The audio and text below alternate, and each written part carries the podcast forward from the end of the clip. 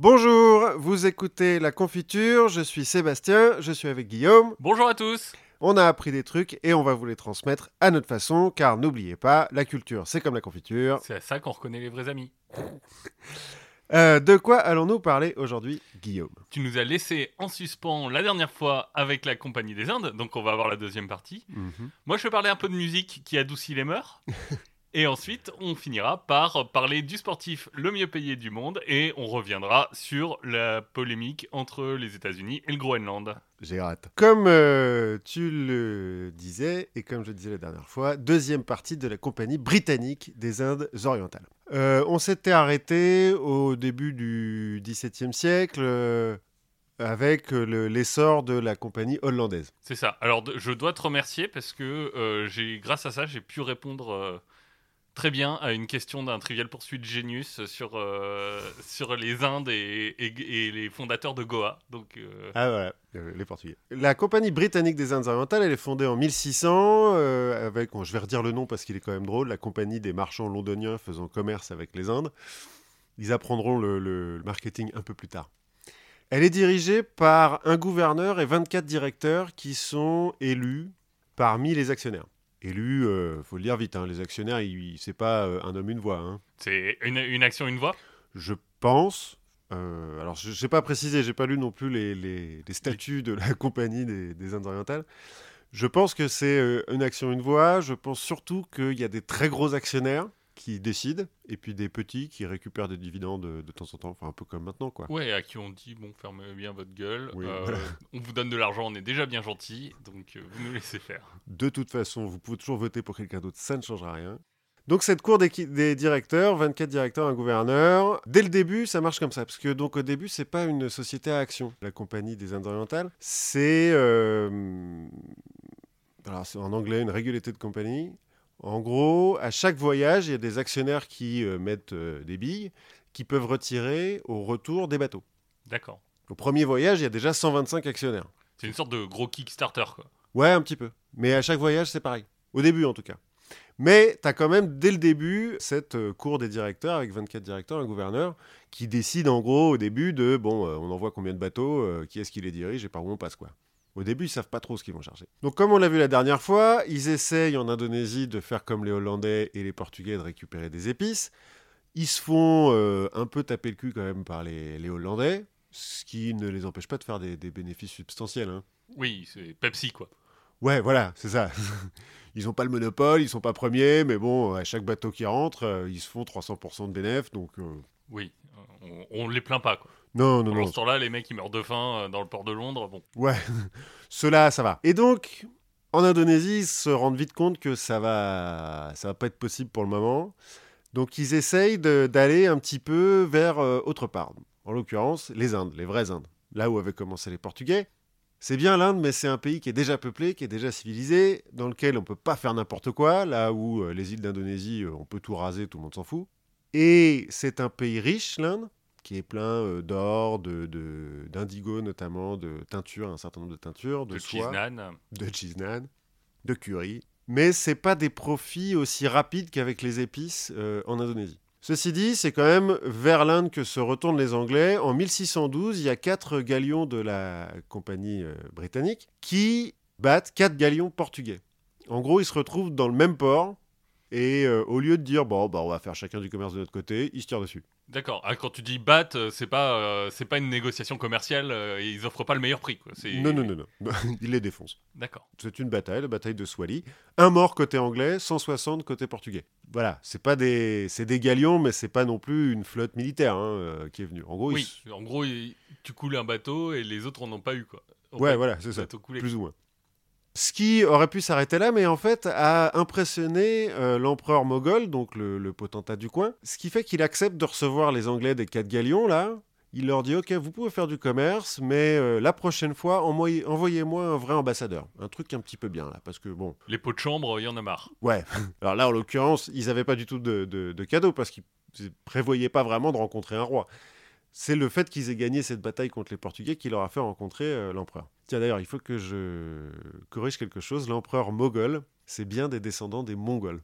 D'accord. J'ai appris ça hier, euh, avant-hier, auprès de quelqu'un qui a vécu en Inde. C'est les descendants. Donc, euh, les descendants de Gengis Khan ont conquis l'Inde et les autres sont restés. Quoi. Un peu comme ailleurs, d'ailleurs, comme en Chine. Et en Hongrie. Et en Hongrie, et dans plein d'endroits, en fait, les Mongols. Très efficace. Donc en 1615, Sir Thomas Roe, ambassadeur de la couronne, arrive en Inde à la cour de l'empereur moghol avec des cadeaux substantiels. C'est l'équivalent d'envoyer un mail ou de téléphoner avant d'arriver. Ouais, un petit peu. non, mais là, il, il, fait les choses bien, et donc c'est la première fois que les Européens font vraiment de la diplomatie en Inde, sans euh, canon, euh, sans euh, d'abord raser des mecs ou leur filer la petite vérole ou des trucs comme ça. Ils ont d'abord rasé les, des mecs, mais c'était d'autres Européens. Ouais, donc ça va. Oh, puis c'est des bateaux, en fait, ils ont même pas. C'était sur la mer, hein, c'est vraiment une bataille navale. Donc, Oui, t'as même pas à nettoyer. Hein. Non, voilà. C'est limite un peu spectacle, quoi. Les Indiens, ils étaient sur le, le quai et tout, vas-y, je parie 50 sur les Anglais. Et donc, grâce à, cet ambassadeur, l'empereur moghol autorise les Anglais à construire des comptoirs en Inde. Euh, les quatre principaux seront à Surat, Madras, Bombay et Calcutta. Alors, quand je dis comptoir, à l'origine, c'est juste un entrepôt. Très vite, c'est des forts. D'accord. Des vrais forts militaires avec euh, des canons, des remparts. Euh. Il se dit Oh, mettez ça chez moi, c'est bien. Bah... Il n'y a, aucune chance que ça se passe mal. Pourquoi ça se retournerait contre nous Voyons. Les, Anglais, ils sont, ils sont très bien. Non, mais vous inquiétez pas, on met des canons et des murs et tout, mais c'est pour les autres euh, Européens. Vous, euh, on vous fait confiance. Ah, super. Bah, installez-vous. Moi, je suis en train de préparer mon plan pour, pour aller envahir la Russie. Il n'y a pas de problème. Il n'y a pas de souci, on fait ça. Et euh, donc commence un, commerce assez fructif, non? Fructueux. Assez fructueux, merci. Avec les Indes. Ce qui fait qu'en 1657, euh, Cromwell, qui vient de décapiter un roi, trouve qu'il faut un petit peu réorganiser la Compagnie des Indes orientales et la transforme en véritable société à action. Et là, euh, comme la compagnie hollandaise, elle va être cotée en bourse. Euh. Donc eux, ils avaient déjà une bourse bah, La première... en Angleterre, tu veux dire? Oui. Bah oui, je suppose. C'est pas la, c'est pas la première société à action en Angleterre. D'accord. Mais la première bourse, c'est celle d'Amsterdam qui a été créée pour, la compagnie hollandaise. Oui. Je me souviens de ça la dernière fois, donc c'est pour ça que je, m'interrogeais. non, mais ils ont déjà, euh, oui, ils ont déjà un peu une bourse euh, à Londres, à la City. Hein. Le siège de la compagnie euh, des Indes orientales est à la City de Londres. Et donc dès ce moment-là, les actionnaires de la compagnie des Indes, qui sont, il n'y a pas une vraie séparation des pouvoirs. Hein. Le roi est un peu actionnaire, les ministres sont actionnaires, tous. Oui, et puis ça dépend de l'armée beaucoup, j'imagine. Alors dès le début, ils ont des soldats privés. Dans les euh, forces, c'est des soldats privés Ouais, c'est des soldats de la Compagnie des Indes, c'est pas des soldats anglais.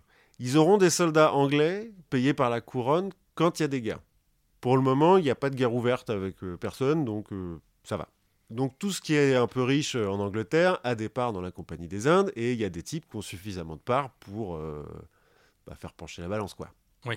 Et donc dès le début, il y a un lobbying assez intense qui se met en place de la part des actionnaires de la Compagnie des, des Indes pour faire pression sur le Parlement anglais et sur le roi, parce que c'est déjà une monarchie parlementaire.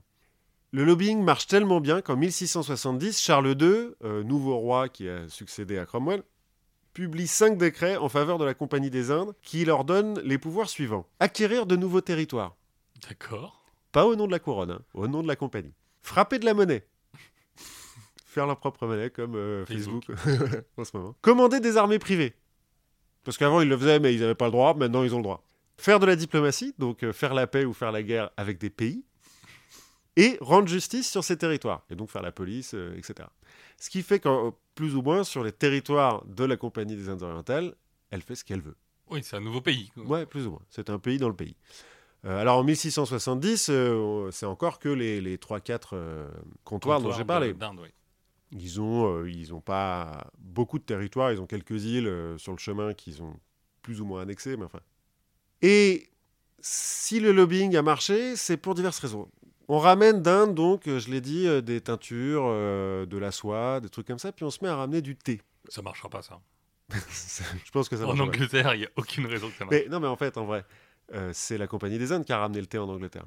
Quand ils amènent la première cargaison de thé, les Anglais savent pas quoi en faire vraiment ils savent un petit peu parce qu'il y a déjà des gens qui ont fait des allers-retours euh, en Inde et qui, ou en Asie qui ont expliqué. Ouais, mais du coup, ils mangent pas, ils mangent ça, pas ça comme ça. Euh, ils se font pas un pesto. Euh, ils savent, qu'ils qu'il faut mettre dans l'eau. Oui, ils savent qu'il faut le mettre dans l'eau, mais c'est pas encore une tradition, quoi. Mais la femme de Charles II, qui est une princesse européenne qui vient d'un autre pays. Ouais, à moitié consanguine. Oui, enfin, Une princesse européenne, quoi. Voilà. Prend l'habitude de boire du thé vers 5 heures. Parce qu'elle trouve ça bien, elle trouve que ça la ragaillardit un petit peu, puis elle prend un petit gâteau euh, avec et tout. euh, ça permet de tenir jusqu'au dîner. Et les mecs avec qui, enfin les femmes avec qui elle prend le thé sont pour la plupart des épouses de mecs qui sont actionnaires de la Compagnie des Indes orientales. Et puis bah ça va vite en fait le truc. Eh mais attends, c'est une bonne idée ça. Mais si on en parlait à tout le monde, vu que c'est la reine, il faudrait que les sujets ils fassent la même chose. C'est la première fois, plus ou moins, qu'une qu'une société privée crée la demande pour un, prog- pour un Produit, produit. qui n'existe pas. Il n'y avait pas de demande puisque les gens ne connaissaient pas. Il y a quand même un peu l'histoire de Parmentier euh, Avec la pomme de terre avec la pomme de terre. euh, Ouais, mais c'est un peu la même chose avec la pomme de terre, avec le tabac, euh, ça va être un peu pareil. Et puis même les épices que les Hollandais ramènent d'Indonésie, il y en a certaines qu'on connaît pas. Le clou de girofle. Mais faut croire que la bouffe était vachement fade à l'époque. la, bou- la bouffe hollandaise, non. Comment ça, les croquettes, euh, c'est très bon. Toujours est-il, il crée un marché en Angleterre. Et qui va être surtout en Angleterre. C'est-à-dire que dans le reste de l'Europe, on va boire du thé, mais pas au point de l'Angleterre. Même encore de nos jours, les chiffres de consommation de thé de l'Angleterre, c'est débile. C'est débile au point que ça a un vrai impact sur l'infrastructure du pays? Ouais. Bah, je sais pas si tu sais qu'il y a notamment un barrage hydroélectrique qui a été construit spécifiquement pour adresser le moment où euh, je sais plus quel feuilleton de la BBC pa- partait en pub Mhm. et que du coup en fait toute l'Angleterre allait mettre sa théière sur le feu en même temps et donc et, et donc il y avait un pic de consommation d'énergie dans le pays au même moment et donc là il y avait un barrage qui a, qui a été créé pour réguler ça. Incroyable. Mais là, ça va avoir d'autres conséquences. Dès euh, le milieu du XVIIe siècle, là, la Compagnie des Indes fait énormément d'argent en ayant le monopole sur le, le- le commerce du thé, parce que dès le début, ils ont le monopole. hein. Dès 1609, ils ont un monopole vers le commerce vers les Indes orientales. Et si C'est on... dans, le- c'est dans le nom de leur, euh, leur Oui. compagnie en même temps. C'est pas faux. Et puis surtout, euh, les Hollandais ont un monopole, enfin la compagnie hollandaise a un monopole. À l'époque, les Portugais avaient un monopole. Je ne sais pas pourquoi eux, ils n'auraient pas un monopole. Oui. C'est le roi hein, qui donne le monopole. Les bateaux qui sont chopés en train de faire de la contrebande de marchandises qui viennent des Indes, qui n'appartiennent pas à la compagnie des Indes, sont chopés par les gardes royaux et leur euh, cargaison est confisquée. 50% revient à la couronne, 50% à la compagnie des Indes. Facile, c'est un bon moyen de faire de l'argent sans, Sans rien faire. sans faire grand chose. Oui. faut le vendre. Faut... Ouais, mais eux, ils peuvent vendre parce que eux, ils Oui. ont, ils ont l'infrastructure, quoi. Bref, donc on ramène du thé d'Inde et on ramène du salpêtre faire des canons. pour faire de la poudre noire. Et pour faire et c'est ce que c'est pas ce que mangent les schtroumpfs aussi? Ah non, c'est le c'est pareil. Oui, ça n'a rien à voir. Le salpêtre, c'est un des ingrédients de la poudre noire. Il se trouve qu'à l'époque, c'est en Inde qu'il y a les plus grosses réserves de salpêtre et qu'il est le plus pur. Et donc, ça devient, non seulement c'est un marché euh, Juteux, juteux, mais en plus, c'est une ressource, euh, stratégique. voilà. Parce qu'à l'époque, on a vraiment besoin de poudre. Et l'Angleterre va beaucoup utiliser la poudre et euh, va en tirer un certain nombre d'avantages. Ce qui fait que euh, la Compagnie des Indes est toute puissante, plus ou moins, euh, à l'époque. Elle peut faire ce qu'elle veut euh, en Angleterre. Jusqu'à un certain point. En 1694, Ouais, on, on les connaît, hein, les je suis tout puissant, je suis plus puissant que le roi. oui, voilà. Bah, c'est peut-être un peu pour ça. Je ne sais pas exactement d'où vient euh, cette loi, mais en 1694, le, loi, le roi pardon, met en place une loi de dérégulation qui euh, brise le monopole de la Compagnie britannique des Indes orientales. Et dans la foulée est créée la Compagnie anglaise des Indes orientales, D'accord. qui va être un concurrent. Alors, un concurrent vite fait. hein. Les principaux actionnaires de la Compagnie anglaise des Indes orientales sont aussi actionnaires de la Compagnie britannique des Indes orientales. Mais les deux compagnies se font la guerre jusqu'en 1708, donc pendant 14 ans. En 1708, ils ont compris que c'est la Compagnie britannique qui va prendre le dessus et les deux compagnies sont fusionnées. D'accord. Première fusion d'entreprise. euh, Fusion acquisition. voilà. Avec l'accord de la couronne, ils vont faire un énorme prêt à la couronne qui en a un peu besoin euh, à ce moment-là. Et hop, on retourne sur un monopole qui va durer jusqu'en 1766. Ça aussi, les, les énormes prêts à la couronne, c'est Oui, il faut faire un petit peu attention. Euh, mais, en fait, la grosse différence par rapport à Fouquet, par exemple, euh, dont j'ai déjà parlé, c'est que là, c'est pas un seul mec, c'est plein de gens. C'est des actionnaires. Il n'y a pas un type à qui on peut dire c'est toi qui, qui, qui t'en mets Oui. plein les fouilles. C'est plein de gens, la plupart sont lords, sont nobles, sont euh, de la famille royale ou euh, proches euh, de la famille royale. C'est un peu la beauté de la chose, c'est qu'il n'y a pas vraiment de, de, de tête à couper. Ouais, de responsable. Ça marche tellement bien qu'en 1720, 15% de tout le commerce en Angleterre provient des marchandises de la Compagnie des Indes, y compris le commerce interne. hein. C'est énorme comme, comme part de marché. Oui, ça, ça paraît énorme. Ah ouais, non mais c'est incroyable. Il y a des chiffres, c'est en milliards de livres sterling par an, euh, les bénéfices de la compagnie. C'est incroyable. Alors, il n'y a pas de, de, tête à couper, mais il y a quand même des hommes qui font cette, euh, cette compagnie. Oui. Et euh, j'ai trouvé un, exemple d'un type qui est hyper connu en Angleterre, en France beaucoup moins, mais qui est un de ceux qui a porté l'essor de la Compagnie des Indes orientales. Ce monsieur s'appelle Robert Clive. Ok, jamais entendu parler. Jamais entendu parler. En Angleterre, c'est un héros. Hein. On l'a comparé à Napoléon et tout. Enfin, c'est un. Oui, en plus, ils aimaient bien Napoléon. Les Anglais, oui. Tiens, d'ailleurs, pour la petite anecdote, Sainte-Hélène appartient à la Compagnie des Indes orientales. Ah. Et c'est eux qui ont gardé Napoléon quand euh, il était en exil. Il leur appartenait, ils l'ont vendu. Donc Robert Clive est né en 1725 dans une famille d'avocats. Euh, son père a été membre du Parlement à un moment donné, donc une famille un petit peu huppée, mais pas particulièrement riche. Enfant, il se bat tout le temps. C'est un garnement, quoi. Il se fait virer de toutes les écoles parce qu'il se bat. Euh, adolescent, il rentre dans un gang, il raquette les commerçants, ils font du raquette de protection et tout. Alors, pas dans les bas-fonds, hein, parce que ça reste. Euh, il est dans des écoles privées un petit peu bien, quoi. Mais euh, bon, voilà. Il est tellement euh, relou comme ça que son père, en 1744, donc quand Robert a 19 ans, son père décide de l'envoyer en Inde, au service de la Compagnie des Indes orientales. À l'origine, en tant que comptable magasinier, quoi. En gros, clerc. Et Robert Clive, il se fait chier. Parce que être derrière un bureau et faire des, des colonnes de chiffres, ça l'emmerde. Lui, ce qu'il aime, c'est se battre. Ça tombe bien, en 1746, il y a la guerre de succession d'Autriche, mhm. qui, comme son nom l'indique, va voir s'affronter la France et l'Angleterre. Normal. Normal, au milieu de plein d'autres pays, hein, mais... Et la France était étant déjà présente en Inde, grâce à sa propre compagnie des Indes orientales, fondée par Colbert. Euh, Pondichéry. Voilà, notamment Pondichéry, c'est ce qui est le, comptoir qui est le plus connu, mais ils sont pareils, ils ont 4 ou 5 comptoirs. Quoi. Bah, les deux compagnies vont profiter de cette guerre pour s'affronter en Inde, parce qu'en en fait, ils se tirent la bourre là-bas. Et le but, c'est toujours d'avoir un monopole. quoi. Et donc, euh, en, 1746, pardon, euh, Clive, il est basé à Madras, et le fort de Madras, le fort anglais de Madras, se fait assiéger par les Français.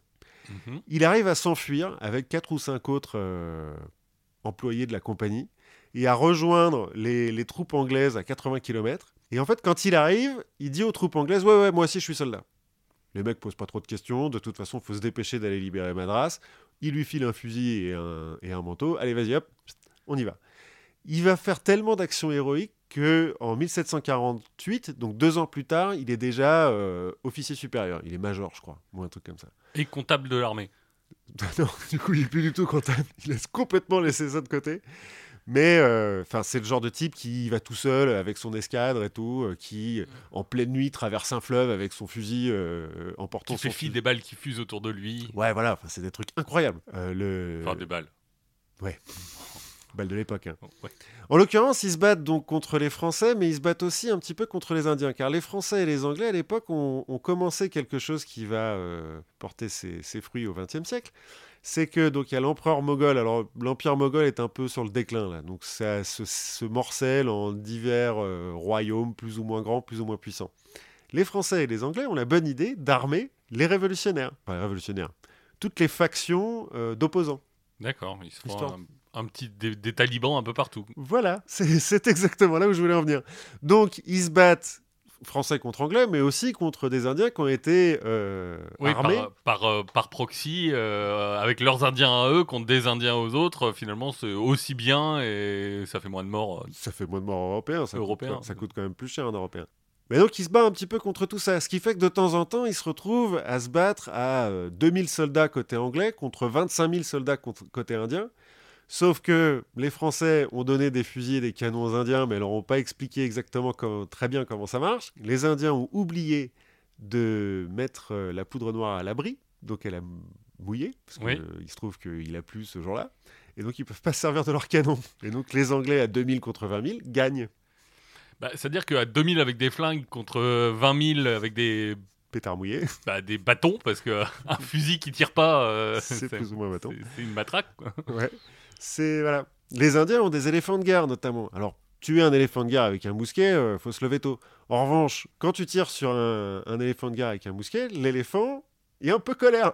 Et un éléphant de guerre un peu colère, bah ça fait pas attention à ce que ça écrase, ça écrase tout quoi. Bref, Clive, héros de l'armée de la, de la, Compagnie des Indes, va finir par battre les troupes françaises d'un certain Joseph-François Duplex. Ah, la station de métro. La station de métro. Ouais. J'ai aussi eu une question sur Duplex euh, à cette même partie de Trivial Poursuite. Je me souviens plus de pourquoi. Est-ce qu'il a fait d'autres trucs après euh, Duplex Oui, oui. Bah, ça, en fait, Duplex, c'est un peu le pendant de Clive euh, chez les Français. C'est un aventurier à la base qui va se retrouver à la tête des troupes françaises en Inde, qui va avoir un certain nombre de succès qui fait qu'il va être anobli. bon, il va récupérer beaucoup de pognon et après, il va faire d'autres aventures un peu ailleurs. Devenir triplex. Enfin quand il a une troisième jambe. Toujours est-il, donc les deux euh, s'affrontent pendant la guerre de succession d'Autriche, pendant les guerres carnatiques qui sont des guerres euh, centrées sur l'Inde, pendant la guerre de 7 ans. La guerre de 7 ans entre la France et l'Angleterre, en fait, s'est déroulée surtout dans les colonies. Et autant en Amérique du Nord, les Français n'ont euh, pas fait beaucoup d'efforts et donc se sont fait rouler dessus, autant en Inde, ils se sont bien battus. Ils sont bien battus, mais ils ont quand même perdu. Ils ont perdu notamment la bataille de Placé, qui, pour le coup, en fait, s'est déroulée entre les Anglais et les Indiens, mais les Indiens armés par les Français. Ah, pareil, à 1 contre 20, hein, les, les, Anglais. Mais ils gagnent. Ils gagnent et euh, c'est le dernier roi anciennement moghol qui a vraiment du pouvoir, qui se fait euh, défaire là par euh, Clive. Et en fait, ils se rendent, quoi, les Indiens. Ils peuvent plus contre les Anglais. Et après cette bataille, Clive est nommé gouverneur du Bengale. En pratique, le, roi voulait même le nommer Nawab du Bengale. Nawab, c'est le, nom du roi local. Lui a refusé en disant non, non, non, euh, moi je travaille pour la compagnie, euh, les honneurs très peu pour moi, euh, c'est pas mon genre. Vous allez plutôt me filer vos impôts. C'est exactement ce qui s'est passé. À partir de ce moment-là, la compagnie des Indes orientales a le droit de lever l'impôt au Bengale. Et Clive, qui dit non, non, non, les honneurs, il est quand même pas contre récupérer un petit peu de pognon il repart avec 150 tonnes d'or et de pierres précieuses de ce truc-là. D'accord. Ce qui fait beaucoup d'argent. Chiant à porter. C'est un peu chiant à trimballer, ça déforme les poches. Mais une fois que tu as ça, ça va quoi. Ouais, après, euh, c'est chiant quand tu arrives à la, à la boulangerie. Euh, attendez, je vous découpe un petit, un petit morceau. Je vais sortir mon matos, mon burin, il faut que je coupe un petit peu mon lingot d'or. Donc 150 tonnes d'or, ça c'est juste pour lui. Mais pour la compagnie, il y a un tribut de 1,5 million de livres sterling. 1,5 million de livres sterling pour les troupes anglaises aussi. Alors euh, que les soldats anglais, hein, les soldats indiens. Oui, les euh, Indiens. Faut pas déconner. On les remercie quoi. Oui, voilà. On leur donne des pots de chambre. L'ancien Nawab là, il promet de donner 100 000 livres sterling par an à la compagnie, dont 27 000 vont être donnés à Clive. Hein. Parce que la compagnie, elle dit Ouh, c'est bien, Robert, t'as bien bossé, on va te filer 27 000 euh, livres par an. Voilà ton bonus. ouais, ton petit bonus. Bon, en même temps, quand t'as 150 tonnes d'or, t'es plus à ça près. Mais... Et donc euh, Clive va devenir gouverneur du Bengale et administrer le Bengale. Il va finir par rentrer en Angleterre, se faire élire au Parlement, il va être anobli, euh, il va acheter des, châteaux partout, dans le sud de la France, en Angleterre, machin. On va finir par le mettre en accusation parce que, on le verra un Comme un vrai Anglais riche, quoi. Et il se dit, bon, maintenant il faut que je me barre de l'Angleterre parce que c'est un pays qui est quand même pas terrible, terrible. parce qu'il pleut tout le temps et qu'il fait froid, je vais plutôt aller dans le Languedoc. Mais non, ouais, il se finit par être mis en accusation vers la fin de sa vie parce que, on va le voir un peu plus tard, les changements administratifs qu'il a mis en place au Bengale vont avoir des effets néfastes. Je, laisse euh, planer le, suspense. J'ai l'impression que néfaste, c'est peut-être un petit euphémisme. Toujours est-il, il est mis en accusation devant le Parlement pour corruption, euh, choses comme ça. Il finit par être innocenté parce qu'il se défend bien hein, à un moment donné. Parce il a trop d'argent. Déjà. Non, mais il se défend bien quand même. À un moment donné, devant les parlementaires, il dit euh, Mais moi, je me tiens devant vous, étonné de ma propre modération. Parce que les mecs l'accusent d'avoir piqué plein d'or au passage, et lui, il fait Attendez, vous vous rendez pas compte de ce que j'aurais pu prendre. Hein. je trouve que j'ai été plutôt cool quand même. Vu tout ce que vous êtes en train de dire, Finalement, c'est pas tant que ça. Hein. Ouais, c'est ça. Si j'avais su. Hein, si j'avais su que j'allais devoir me faire chier devant, des connards comme vous, bon. J'en aurais peut-être pris plus. Toujours est-il, il se fait innocenter, mais euh, deux ans plus tard, je crois, il se suicide. Il va se trancher la gorge. Quand tu lis un petit peu toute sa vie en plus détaillé, je pense que le mec était bipolaire. Parce qu'il y a vraiment des moments où il est comme un ouf, il fait n'importe quoi, il court devant les balles et tout machin. Et d'autres moments où euh, pendant six mois il fait rien parce qu'il a des, des alors, je sais plus comment c'est dit euh, dans les textes de l'époque, mais bon, euh, des problèmes mentaux, quoi. Bref, il se tranche la gorge. Peut-être un petit peu à cause du remords de ce qu'il a provoqué en Inde. Parce que on va parler un petit peu plus du, fonctionnement de comment ils ont fait pour faire plein de fric euh, en Inde, la compagnie des Indes orientales. Alors j'imagine en faisant bien attention à développer l'économie locale, en se basant sur une culture locale saine, respectueuse, et c'est les débuts, si je m'abuse, du commerce équitable. Oui, voilà, c'est à peu près ça, dans les grandes lignes. Hein. Bon. Donc comme je le disais avant, ils ont fait beaucoup de blé avec le thé. Or le thé, à l'époque, pousse pas en Inde il pousse en Chine, et uniquement en Chine. Et surtout, il n'y a que en Chine qu'on sait le préparer. Parce que euh, si, si, toi tu fais pousser euh, du thé chez toi, après pour le si tu le fous dans l'eau, ça marche pas quoi. Non, il faut euh, il faut le laisser sécher. Enfin, faut... Voilà, faut le faire sécher, faut le faire faire fermenter, faut le couper comme il va bien et tout machin. Ça c'est un secret de fabrication jalousement gardé par les Chinois. Qui sont très attachés à la propriété intellectuelle en règle générale. Alors, on va le voir. Ils n'ont pas attendu le communisme pour être un petit peu collectivistes, les Chinois. Euh, c'est surtout l'empereur qui est attaché à ce que ce qui est en Chine reste en Chine. La Chine, c'est suffisamment grand pour être autosuffisant. Ils ont besoin de rien en pratique. Ils ont suffisamment de bouffe pour, nourrir tout le monde. Euh, ils ont des métaux. Ils ont. Euh, ils ont un, gouvernement qui est suffisamment fort pour aussi ne pas nourrir tout le monde s'il y a besoin. Oui, mais là, en l'occurrence, à l'époque, c'est la dynastie des Ming. C'est plutôt bien géré. Euh, c'est pas mal. C'est les mecs qui ont construit la grosse euh, muraille, on en a déjà parlé. Et donc, euh, l'empereur chinois exige que le commerce avec les Européens se fasse uniquement en argent métal, donc en pièces. On leur vend du thé, mais nous, on n'achète rien. On récupère juste de l'argent métal, les Chinois. Ce qui est vrai avec tout le monde, hein. les Anglais, les Français, les Espagnols, les Portugais, tous les Européens sont obligés de payer en pièces. Ce qui fait qu'il y a un énorme déficit de, de métal en Europe. Pour te dire, au XVIIe siècle, il y a 28 000 tonnes d'argent qui vont être envoyés vers la Chine sous forme de pièces. Beaucoup. Oui. Il commence à y avoir un déficit donc d'argent en Europe. Heureusement, en Amérique du Sud notamment, on a trouvé plein de mines d'argent. Donc on ramène plein d'argent d'Amérique du Sud. En l'occurrence, plutôt les Espagnols. Les Anglais vont envoyer quelques corsaires pour... Euh, Genre Drake. Hein. Voilà, pour récupérer de l'argent au passage, parce que voilà. Mais ce qu'ils vont faire aussi, c'est récupérer l'argent espagnol en vendant aux Espagnols des trucs que eux fabriquent. En l'occurrence, euh, l'Angleterre fabrique beaucoup de draps, de draperies, de vêtements, de, choses comme ça. On est à la fin du XVIIe siècle, début du XVIIIe, on commence à être à la, euh, la révolution industrielle commence à apparaître, le métier à tisser a été inventé, et donc les Anglais euh, fabriquent énormément de draperies, qui peuvent vendre aux Espagnols contre de l'argent métal, qu'ils vont ensuite envoyer en Chine. De la même façon, ils vendent du tabac, qu'ils font pousser dans les, dans les colonies, en Virginie notamment, donc dans le sud de l'Amérique du Nord. Et du coton, du coup, pour faire les vêtements. Voilà, et du coton au même endroit. Il y a aussi du coton qui est produit en Inde, mais euh, en Inde, le problème, c'est que les, les, ouvriers sont libres. Donc dans les colonies, ça coûte plus cher. Voilà, dans les colonies, elles ne, bah, c'est des esclaves, quoi. En fait, à cause de ça, à cause de, du fait que euh, la compagnie des Indes orientales achète du thé à la Chine en argent, et eh ben, ça développe le trafic euh, d'esclaves entre l'Afrique et les États-Unis, enfin l'Amérique. D'accord puisqu'on a besoin de gens, euh, donc en Virginie par exemple, pour les plantations de coton et de tabac, qui euh, ensuite seront vendus en espagnol pour récupérer de l'argent, qui sera donné en Chine pour récupérer du thé. En fait, on fait des esclaves pour boire du thé. voilà, tout ça pour boire du thé. Alors, pour être euh, précis, c'est pas la compagnie des Indes orientales qui envoie les esclaves en Amérique. C'est la Royal African Company, dont les actionnaires sont aussi actionnaires. Les mêmes. Oui. Dans Pirates des Caraïbes, par exemple, les méchants, donc c'est la compagnie des Indes orientales. En pratique, ils sont très peu allés dans les mers euh, des Caraïbes, mais les compagnies et les bateaux anglais, de manière générale, dans les Caraïbes, appartiennent à des mecs qui sont aussi actionnaires de la compagnie des Indes orientales. D'accord. C'est un peu une oligarchie, quoi. En pratique, tu as quelques mecs qui contrôlent un petit peu toutes les compagnies. Donc ça, ça permet d'avoir un flot d'argent euh, métal, plus ou moins euh, bon marché, vers la Chine. Malgré tout, ça provoque des crises financières.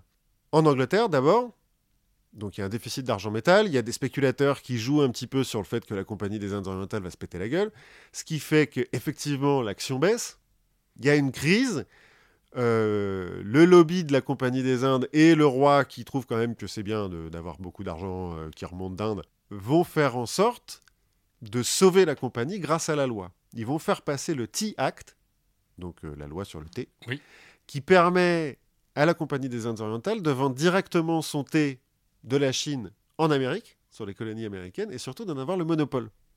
Jusqu'à présent, dans les, compagnies, dans les colonies pardon, anglaises, en Amérique, on buvait aussi beaucoup de thé, puisque c'est des Anglais, les mecs. Mais on l'achetait aux Hollandais parce qu'il était moins cher que celui euh, de la Compagnie des Indes orientales britanniques qui passait par Londres. Là, la Compagnie des Indes orientales britanniques a le monopole. Donc le thé hollandais est interdit. Le thé qui était directement importé par des Américains est interdit.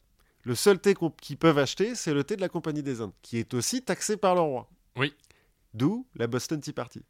D'où euh, pas de taxation sans représentation. Voilà. Alors en pratique, ce que j'ai lu, c'est que les mecs qui ont poussé, les premiers mecs qui ont poussé derrière cette histoire de pas de taxation sans représentation, c'est les types qui faisaient de qui importaient du thé, Ah, qui se sont bah retrouvés oui. ruinés, quoi. Qui se sont retrouvés sans rien, on leur a dit bah non. Voilà. Et eux ont manipulé la population pour faire le- la Boston Tea Party qui mènera à l'indépendance américaine. Ce qui va un petit peu euh, mettre des, des- des- Des bâtons dans les roues de la compagnie, j'imagine. Voilà, c'est ça. Le, le- ce que je décrivais tout à l'heure, euh, le tabac, euh, l'argent, Oui. etc., bah, ça marche un petit peu moins bien. Ça va continuer à marcher. hein. La compagnie des Indes orientales fera commerce avec les États-Unis. Oui, c'est ça. C'est juste, ça mettra un intermédiaire en plus. Quoi. Voilà. Et ils auront un peu plus de mal à avoir des, des monopoles. Ça sera un petit peu moins rentable, mais ça va marcher quand même. En 1810, indépendance du Mexique, pareil avec l'Espagne, donc il y a quand même beaucoup moins d'argent métal qui remonte vers l'Europe et qui peut donc être échangé avec la Chine. Donc, qu'est-ce qu'on fait? Ben, On va le chercher où il est l'argent En Inde. La Compagnie des Indes orientales, maintenant, administre le Bengale et euh, pas mal des territoires qui sont autour. Parfois à travers un, un nawab qui est un pantin, parfois directement. Toujours est-il, comme ils peuvent monter les taxes, eh ben, ils vont augmenter les taxes. Elles vont passer de 10% à 50%. Sympa. 50% de taxes. Ouais, c'est peu. Et puis j'imagine que du coup, ça, va, ça devient un peu euh, le Danemark ou la Suède, euh, un, un paradis euh, socialiste euh, avec des taxes très hautes, mais du coup, une grande redistribution, des plafonds, enfin, pas, pas des plafonds, des, filets, de, sociaux. des filets de secours sociaux qui sont là, un enrichissement de la population, l'éducation qui se répand dans le pays, la, Ouais. joie et la, et la fin de la lutte des classes. quoi. Oui, presque, presque. À, à quelques détails près, c'est presque ça. Il est possible que la Compagnie des Indes orientales ait eu un petit peu plus le profit en tête que le bien-être euh, de, des prolétaires. Mais il me semble que c'est la même chose, non? Presque, presque. En l'occurrence, ce qui se passe, c'est qu'en augmentant les taxes, là, bah, ils récupèrent tout l'argent métal qu'il y a en Inde. Donc il y a un déficit d'argent métal en Inde, donc une crise monétaire en Inde. Et comme ils ont ruiné plus ou moins l'État moghol avec toutes les, tribus qu'ils ont pris, et puis les taxes, les 100 000 livres sterling par an, bah, l'État moghol peut plus rien faire pour aider les paysans. Et dernière chose, les Anglais ont quand même trouvé une marchandise qui n'est pas produite en Chine et qui peuvent échanger en Chine contre du thé, l'opium. Ah, Et dès le début du XVIIIe siècle, ils- enfin dès qu'ils ont le pouvoir au Bengale, en fait, ils vont pousser les paysans à faire pousser de l'opium, donc du pavot, plutôt que du riz ou euh, du blé ou je ne sais Des trucs céréale. que eux pourraient manger. Voilà, par exemple. Tout ça fait qu'en 1769, la mousson est très faible. Ça arrive euh, régulièrement. euh, bon, la mousson est très faible, donc les récoltes sont très faibles. Sauf qu'avant, il y avait des greniers, euh, les... ça fait euh, au moins 60 000 ans que l'Inde est, est peuplée. Les gens avaient l'habitude, avaient des moyens de compenser ce genre de choses. Mais là, avec les Anglais qui ont tout pris, Bah, ils peuvent prendre de l'opium à la place. ils peuvent prendre de l'opium, mais ils peuvent plus bouffer. Ce qui fait qu'entre 1769 et 1773, va y avoir une famine au Bengale qui va tuer 10 millions de personnes, Hop, comme ça, facile. un tiers de la population du Bengale. Ça va tuer tellement de gens qu'il y a des villes entières qui vont être abandonnées et rendues à la nature. C'est incroyable. Ouais, c'est ça qui va mettre en galère euh, Robert Clive. C'est même si c'est à l'autre bout de la planète et que les, les informations remontent pas vite à l'époque, on en entend parler quand même en Angleterre de ce truc-là. 10 millions de morts, ça passe pas inaperçu. Oui, alors, certes, mais est-ce qu'on prend en compte, euh, pour, pour sa défense, quand même tout le bien qu'il fait en Chine en, en déversant beaucoup d'opium? on, on le prend pas bien en compte. Mais bon, tu sais comment est l'opinion publique, euh, c'est un petit peu. euh. Ça va pas se passer qu'une seule fois cette histoire de famine. En 1783-1784, famine dans la région de Delhi, 11 millions de morts pour les mêmes raisons. hein. Oui, après, c'est les, les chiffres sont un peu... euh, bon, Oui. 1791-1792 dans la région de Madras cette fois-ci, 11 millions de morts. On en est à 32 millions donc là. Oui. Tout ça qui aurait bon, euh, la mousson c'est pas de la faute des Anglais Il y aura peut-être eu une famine quand même, et il, il va y en avoir d'autres après, quand ils vont arrêter de faire des conneries, qui vont tuer beaucoup moins de gens. Et il y en a eu avant qui ont tué beaucoup moins de gens. Là, 10 millions de morts par 10 millions de morts, c'est incroyable. Bref, toujours est-il, tout ça fait qu'on envoie beaucoup d'opium en Chine. Mais déjà, euh, au XVIIe siècle, l'empereur chinois, il a interdit le tabac. Parce qu'ils ont essayé avec le tabac d'abord, hein, les, Européens. Il interdit le tabac parce qu'il trouve que c'est pas moral, euh, un machin comme ça, puis il n'a pas envie qu'il y ait des, marchandises européennes qui viennent. Avec l'opium, il a un petit peu plus de mal. Mais en 1780, l'empereur Qing, donc on a changé de dynastie, va mettre en place une loi qui régule la vente d'opium. Déjà, les Européens n'ont le droit de faire du commerce que dans certains ports, en majorité à Canton. Là, il va leur plus ou moins leur interdire de vendre de l'opium. Il va permettre à des petites quantités d'opium de rentrer sur le territoire. Mais ça ne suffit pas à enrayer l'épidémie d'addiction à l'opium, parce que ça reste une drogue. Quoi, bah oui. Ce qui fait qu'en 1796, il va euh, mettre en place une loi de prohibition sur l'opium. L'opium est interdit en Chine. D'accord. Ce qui ne va pas empêcher la compagnie d'en vendre. Mais pour conserver un petit peu sa réputation, et puis pour pas rentrer directement en guerre ouverte avec la Chine, la compagnie va arrêter d'envoyer elle-même l'opium. C'est elle qui le récolte en Inde, elle le transforme sur place en Inde, et ensuite elle le vend à d'autres compagnies. Qui vont faire la contrebande euh, et le... En Inde. Parmi ces compagnies, j'en ai noté deux. Une qui s'appelle Jardine Matheson, compagnie de transport, alors qui n'est peu connue en France, qui existe encore, emploie en ce moment 469 000 employés. Ah, c'est pas mal. Et possède la moitié de Hong Kong. Ah. Une autre de ces compagnies est la PEO, la Peninsula and Oriental Steam Navigation Company. Il y a toujours des ferries euh, un peu partout dans le monde. Ouais, qui à la base est une, entreprise de ferries qui font euh, des voyages entre la péninsule ibérique, d'où leur nom, péninsule, et l'Angleterre. Et entre Calais et l'Angleterre aussi. Voilà, sûrement. L'origine, c'est avec la péninsule ibérique, mais euh, très vite, ils se diversifient. Très vite, d'ailleurs, pendant la guerre civile espagnole de 1835, ils vont faire de la contrebande d'armes. Parce que, pourquoi pas Parce que ça rapporte plus que euh, les Anglais qui viennent acheter leur pinard en France. Voilà. Et donc, en 1847, ils commencent à faire de la contrebande d'opium avec la Chine. Depuis l'Inde euh, vers la Chine. Et le directeur à l'époque, un certain Thomas Sutherland, Lord, hein, Sir Thomas Sutherland, va fonder HSBC. Ah, la, banque. Euh, la fameuse banque qui possède l'autre moitié de Hong Kong. Donc, donc euh, deux compagnies qui ont été fondées par des gens euh, qui sont des dealers, quoi. Hein. On peut appeler ça, ce que c'est quand même. Vers 1800, les Américains s'y mettent aussi à envoyer de l'opium, mais eux, ils prennent de l'opium qui pousse en Turquie. Et c'est à cause de ça qu'ils vont se battre avec les pirates barbaresques qui sont basés en Algérie. Bon, pour la petite anecdote.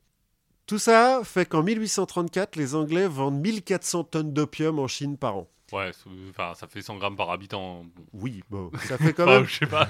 Ils sont pas un milliard à l'époque. Ça fait que 27% des hommes chinois sont accros à l'opium. Ça, ça, doit commencer à poser quelques petits problèmes. Euh. Ça pose d'énormes problèmes sociaux. Et accros, hein, pas consommateurs, accros. 27% sont accros.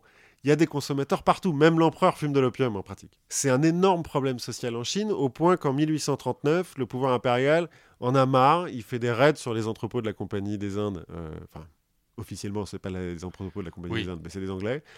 Euh, ils détruisent les, les, les cargaisons d'opium et ils arrêtent euh, les, les, commerçants anglais.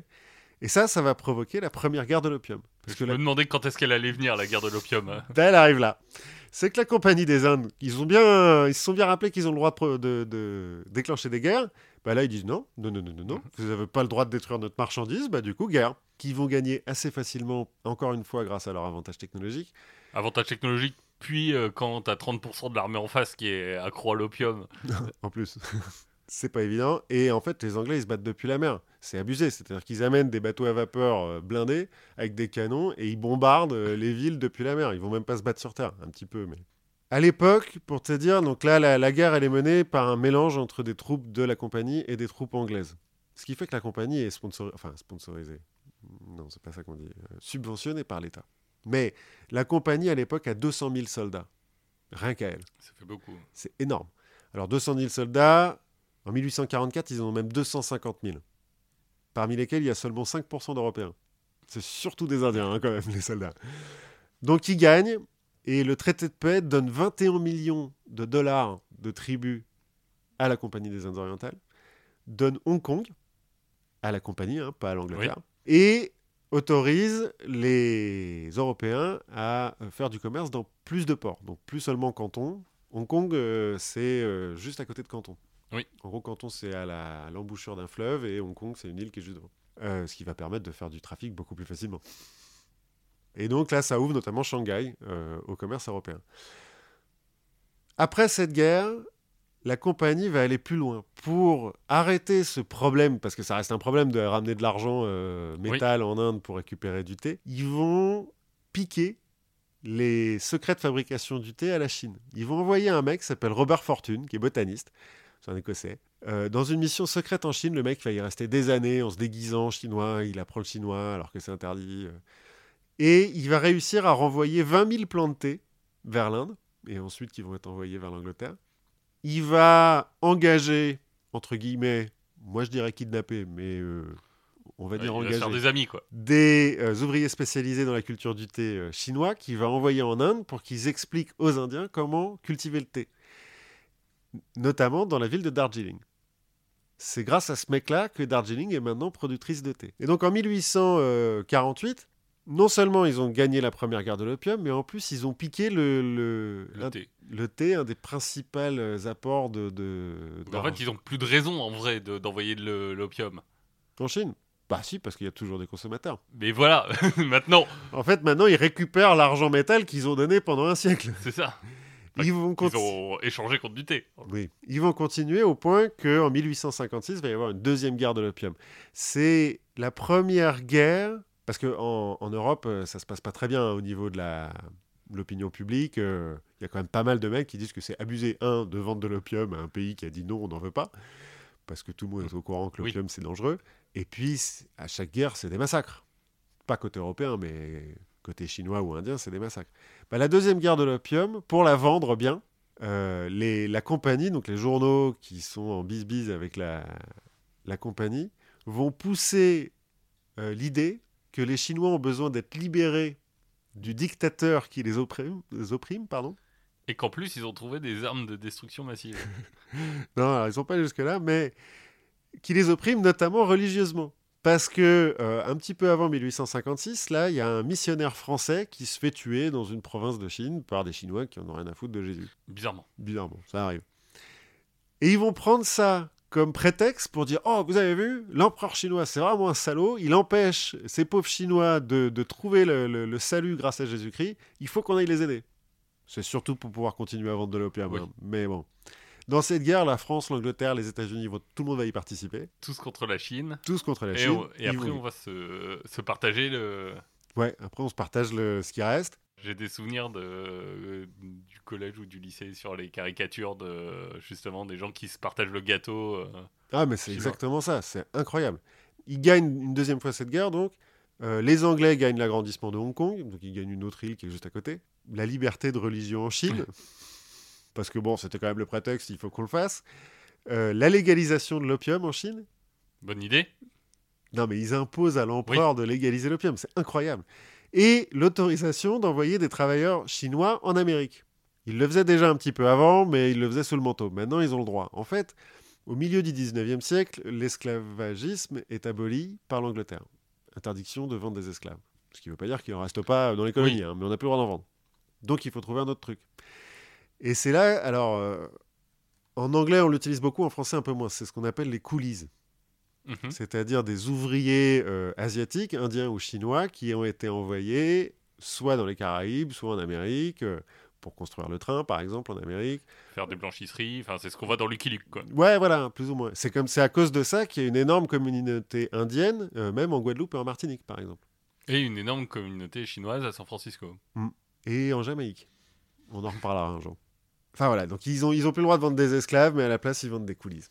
Ceci dit, en 1856, c'est déjà le déclin de la compagnie, parce que, alors déjà en 1813, ils perdent le monopole avec le thé, vers l'Inde. En 1833, ils perdent tout monopole. Euh, non, pardon. En 1813, ils perdent tous les monopoles sauf le thé. D'accord. Et en 1833, ils perdent tous les monopoles. En gros, parce que euh, Adam Smith a publié euh, La richesse des nations, euh, d'autres économistes ont commencé à parler de libre-échange euh, et de choses comme ça. C'est vachement populaire en Angleterre, et du coup, les gens font, mais attendez, enfin les économistes en tout cas, disent, mais pourquoi on garde des monopoles, là, le libre-échange, la concurrence les La théorie du ruissellement. voilà, le ruissellement, faut que ça, faut que ça ruisselle. Et donc, à cause de cette idéologie, bah, ils enlèvent les monopoles. En 1838, la Compagnie des Indes se met à envahir l'Afghanistan. Pourquoi? Pourquoi Même pas? le roi d'Afghanistan va leur envoyer une lettre en disant Mais attendez, vous vous faites un fric fou en Inde, pourquoi vous, envoyez, vous envahissez mon pays où il n'y a que des cailloux? Voilà, c'est... Moi, je fais... Bah, ils font de l'opium aussi en Afghanistan. Oui, Pas- après. Après, d'accord, pas avant. Non, avant, ils font. Enfin, ils cultivent de quoi se nourrir, mais c'est pas un pays très riche, quoi. En fait, la- les dirigeants de la compagnie sont persuadés que les Russes vont essayer d'envahir l'Inde en traversant l'Afghanistan. La Russie arrête pas de dire, ben non, Et non. on s'en fout, c'est- puis c'est galère quand même, pourquoi est-ce qu'on ferait ça? Mais les mecs sont persuadés de ça. Ce qui fait qu'ils envahissent l'Afghanistan. Il y a deux guerres avec les Afghans et des guerres avec les Sikhs à cause de ça, avec les Perses, avec, les Pakistan, euh, avec le Pakistan, pardon. Enfin, ce qui deviendra le Pakistan. Tout ça, c'est extrêmement coûteux et pas très populaire euh, en Angleterre. Oui, et puis les... la guerre avec l'Afghanistan, c'est tout, c'est aussi un petit, euh, il y a aussi un petit côté attaquer la Russie en hiver. Ouais, c'est ça. Et c'est exactement ce qui se passe. Ils s'embourbent complètement en Afghanistan et euh, au bout d'un Enfin, moment. ils bah, s'embourbent. ouais. Il n'y a pas de boue. bah, il y a y, a que des cailloux, mais bon. Mais toujours est-il, ça leur coûte un fric fou. Et en 1857, il y a la première guerre d'indépendance de l'Inde. En fait, euh, la révolte des Sipais. Les Sipais, c'est donc les soldats indiens qui sont engagés dans l'armée euh, anglaise ou européenne. Enfin, ça marche. Mais aussi. dans l'armée du roi, pas dans l'armée de la compagnie. Si.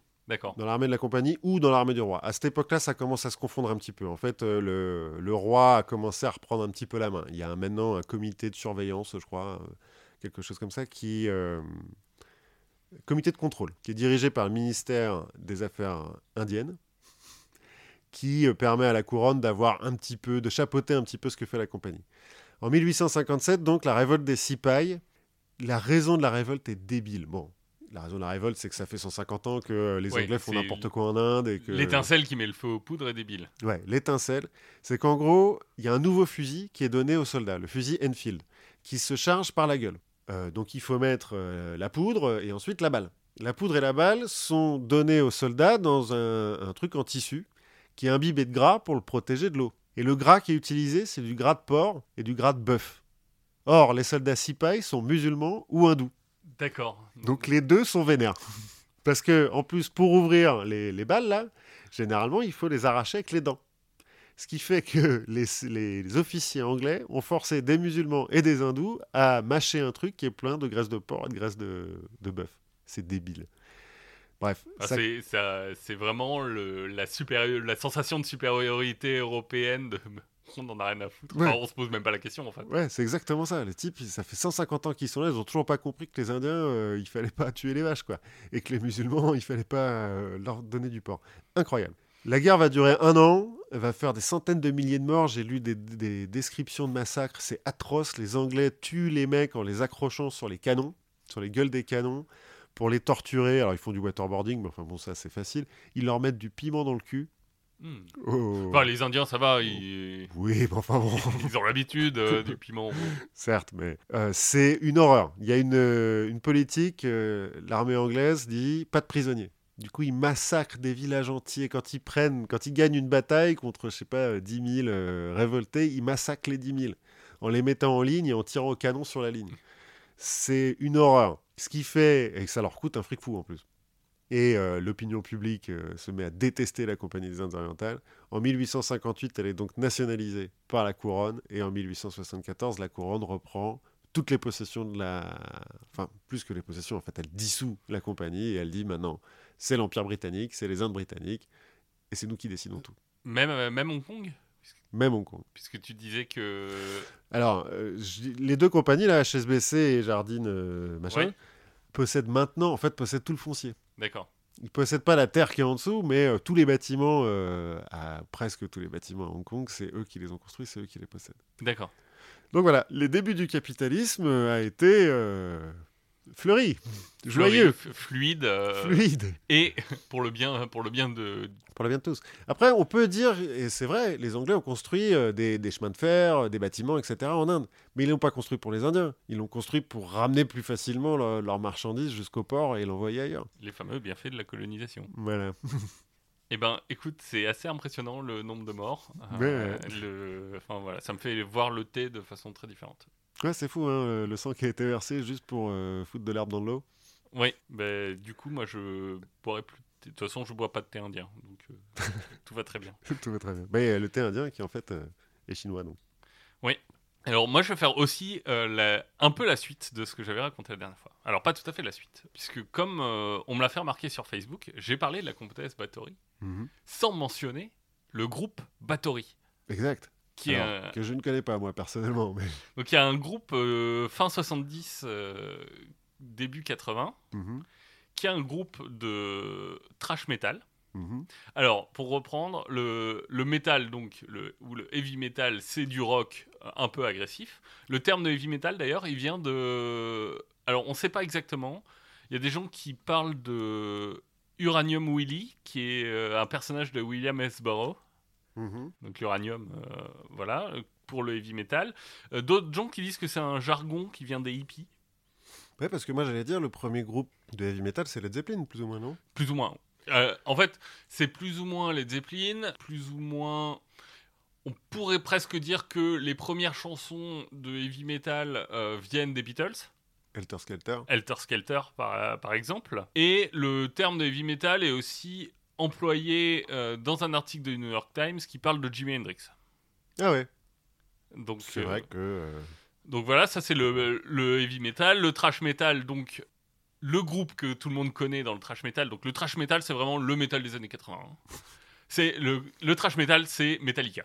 D'accord. Ah, pour moi, Metallica, c'était juste du métal, tu vois. Ouais, bah alors- sans, sans adjectif. Voilà, mais si tu rentres dans les. Voilà, c'est Metallica, c'est Anthrax, c'est Megadeth. Et du coup, c'est aussi Bathory. Oui. Bathory, donc notre, notre fameux groupe. C'est aussi un autre groupe qui s'appelle Venom, un groupe anglais. Venom euh, qui, euh, en 82, sortira un album dont on va reparler très vite, qui contient une chanson qui s'appelle Countess Bathory. Donc, il y a un, un petit euh, leitmotiv, quoi. Voilà, donc la, la comtesse Bathory est assez, euh, dans, dans ces deux groupes, assez prégnante. Et un autre, est, donc Bathory, c'est un groupe suédois. Et on va avoir aussi Merciful Fate, euh, en- entraîné par euh, King Diamond, euh, qui, qui sont des gens, en fait, qui font du, du trash metal. Mhm. Mais on le voit, ils ont une petite connotation. Puisque le trash metal, donc c'est euh, des grosses guitares, du chant clair et euh, des paroles qui sont un petit peu agressives, Mhm. mais qui sont pas forcément euh, très noires. Mhm. Là, on arrive dans euh, du vraiment. euh, bah, on parle de la comtesse Bathory, quoi. Comme on Ouais. l'a vu la dernière fois, c'est pas- c'est C'est pas très joyeux et c'est- fleuri. c'est- c'est pas très joyeux et fleuri, c'est plutôt. Donc là, on arrive vraiment dans du. On, on arrive vers du gore et vers des choses qui tendent vers le satanisme. Ouais, d'accord. Et euh, notamment, le- la chanson Countess Bathory de Venom est sur un album qui s'appelle Black Metal. Ah, premier album de black metal? Alors, bah, finalement, ça reste un peu du trash metal, Mhm. avec un peu plus de distorsion que dans du Metallica. Mais en gros, euh, Venom, avec son album euh, Black Metal, Bathory et Merciful Fate, qui, va, qui vont être un peu les premiers euh, à, à faire évoluer le maquillage. Puisque le maquillage, quand on l'associe au début au rock, heavy metal, on pense à Kiss. Ouais, les, les trucs blancs et noirs. euh, Voilà, les trucs blancs et noirs, mais qui sont, euh, qui sont faits pour être, euh, pour être marquants, pour être jolis, mhm. et pour faire un effet un peu presque super-héros. Ouais, un peu clownesque, moi sinon je dirais. Parce que Kiss, c'est un peu drôle. Et d'ailleurs, la musique de Kiss, c'est pas si violente que ça. La, la musique de Kiss, c'est pas très très violente.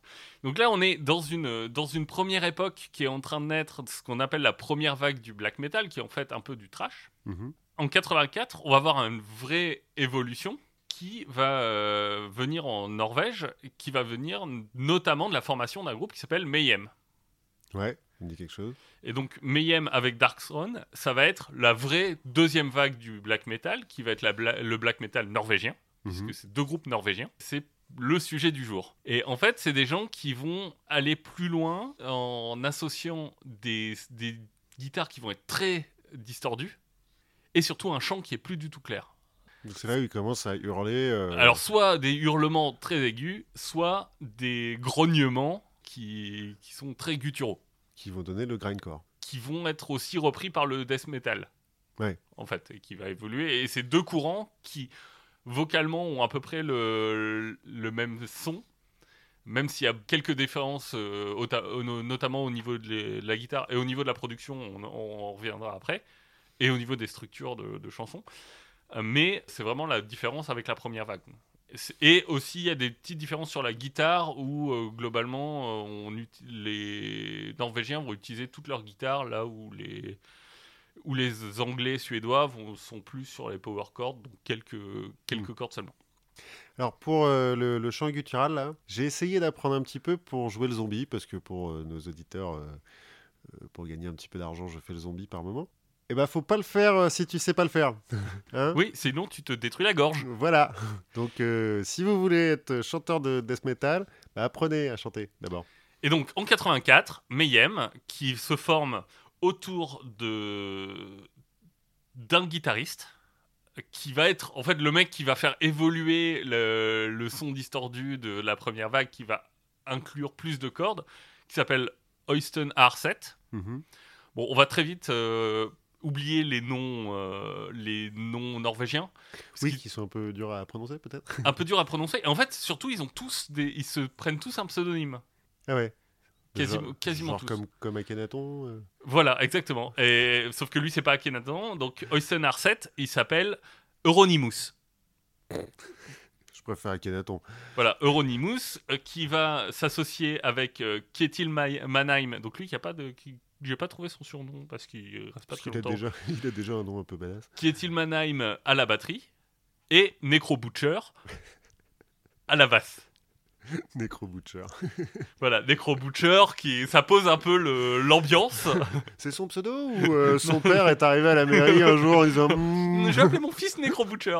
Je pense que ça lui ira bien. Un deuxième prénom? Non Bon. non, non, juste Necro Butcher, euh, comme euh, Diams. Voilà, et donc ils vont très vite se rendre compte que Euronymous est pas très très bon au chant. Et donc ils vont faire venir un chanteur qui s'appelle Maniac. Mhm. Et en 87, c'est l'enregistrement de leur premier opus qui s'appelle Death Crush, sur lequel on peut trouver notamment Necrolust, Chainsaw Gutsfuck, et pour vous qui nous écoutez, un petit extrait de leur chanson phare, Pure Fucking Armageddon.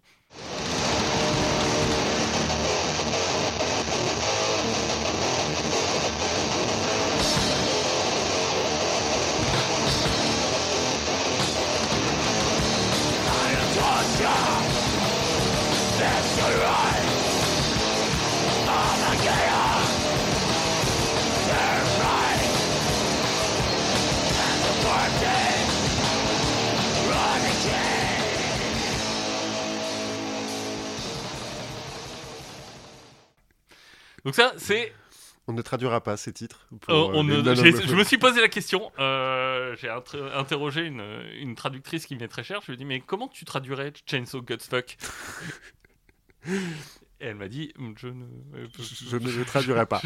voilà, garde-le garde comme ça. Donc, on est quand même sur une imagerie qui est très très sombre. Oui, oui. Qui se veut très choquante et provocatrice et qui glorifie à la fois Satan, à la fois les, des actes horrifiques. Est-ce que c'est que de la provocation ou les mecs y croient vraiment? Ben on, va le voir, on, va le voir un peu plus tard. Euh, je pense qu'il y a un, mélange des deux. Hmm. Mais ça va dépendre, ça va un peu dépendre des gens. Euh, en 88, donc juste après l'enregistrement de Death Crush, euh, ils vont virer Kietil Mannheim, parce que j'imagine son nom n'est pas assez cool. Parce que ça fait 4 ans qu'il n'arrive pas à trouver un pseudo, donc il fait chier. Ils vont faire venir dans le groupe euh, Hellhammer. voilà, la batterie. Et ils vont virer Maniac, et ils vont prendre un chanteur qui se fait appeler Dead. Juste Dead. Juste Dead, qui lui est suédois. Ah, c'est pour ça. C'est pour ça. c'est Père euh, Olvin, je crois. et en gros, c'est, il, il, se fait appeler Dead. Et c'est vraiment le line-up de Mayhem euh, légendaires. D'accord. Euronymous, Necro Butcher, Hellhammer et Dead. Alors Dead, c'est un mec qui est assez intéressant. Euh, donc c'est le chanteur, il a une technique de chant qui est très euh, très particulière. Enfin, il a un grain de voix qui est très particulier. Et alors, il est assez intéressant déjà parce que quand il était petit, il se faisait un peu emmerder à l'école. Mm-hmm. Euh, il se faisait un peu taper dessus, c'était un peu le souffle-douleur de sa classe, euh, au point que, à l'âge de 10 ans, il sera cliniquement mort. Ah, d'où son pseudo. D'où son pseudo. Mais parce que on déconne pas hein, euh, avec, euh, Les avec en Suède. les boulis en, en- en Suède, on déconne pas. Donc il sera euh, cliniquement mort et ça va lui laisser une fascination pour la mort. Oui, on peut le comprendre. Mais une, une vraie, vraie fascination. Enfin, il dort dans des cercueils. Il garde chez lui. euh, des- Enfin, ils vont très vite aller tous habiter dans une maison un peu au nord d'Oslo. Il va garder dans sa chambre des cadavres d'animaux euh, qui se décomposent. Enfin, c'est pas le, c'est pas la mort euh, esthétique. hein. Oui, oui, je vois. Il est vraiment complètement, euh, enfin, très introverti et très déprimé jusqu'au moment où il arrive sur scène où là il peut s'exprimer. Ouais, ce qui est le cas de beaucoup d'artistes. Mais garder des animaux morts, c'est lui qui les tue Ou c'est. on Non, je crois que c'est plutôt des animaux qu'ils trouvent sur la route ou des, des trucs comme ça. Genre quand il y a un hérisson écrasé sur la route, il fait Attendez les gars, plaît Dans un biopic que j'ai regardé pour préparer ça, euh, ils me disent qu'il notamment il, il hait les chats. Et donc dans sa chambre, il y a un chat pendu. Et sur scène, il veut être mort. Ce qu'il veut représenter, c'est la mort. Mhm. En fait, sur scène, lui, il veut être un cadavre. D'accord. Et, Donc euh, il prend beaucoup de kétamine. Et non, donc il va se maquiller le visage, mais lui, il va se maquiller donc en blanc et noir, mais de façon très très différente de Kiss.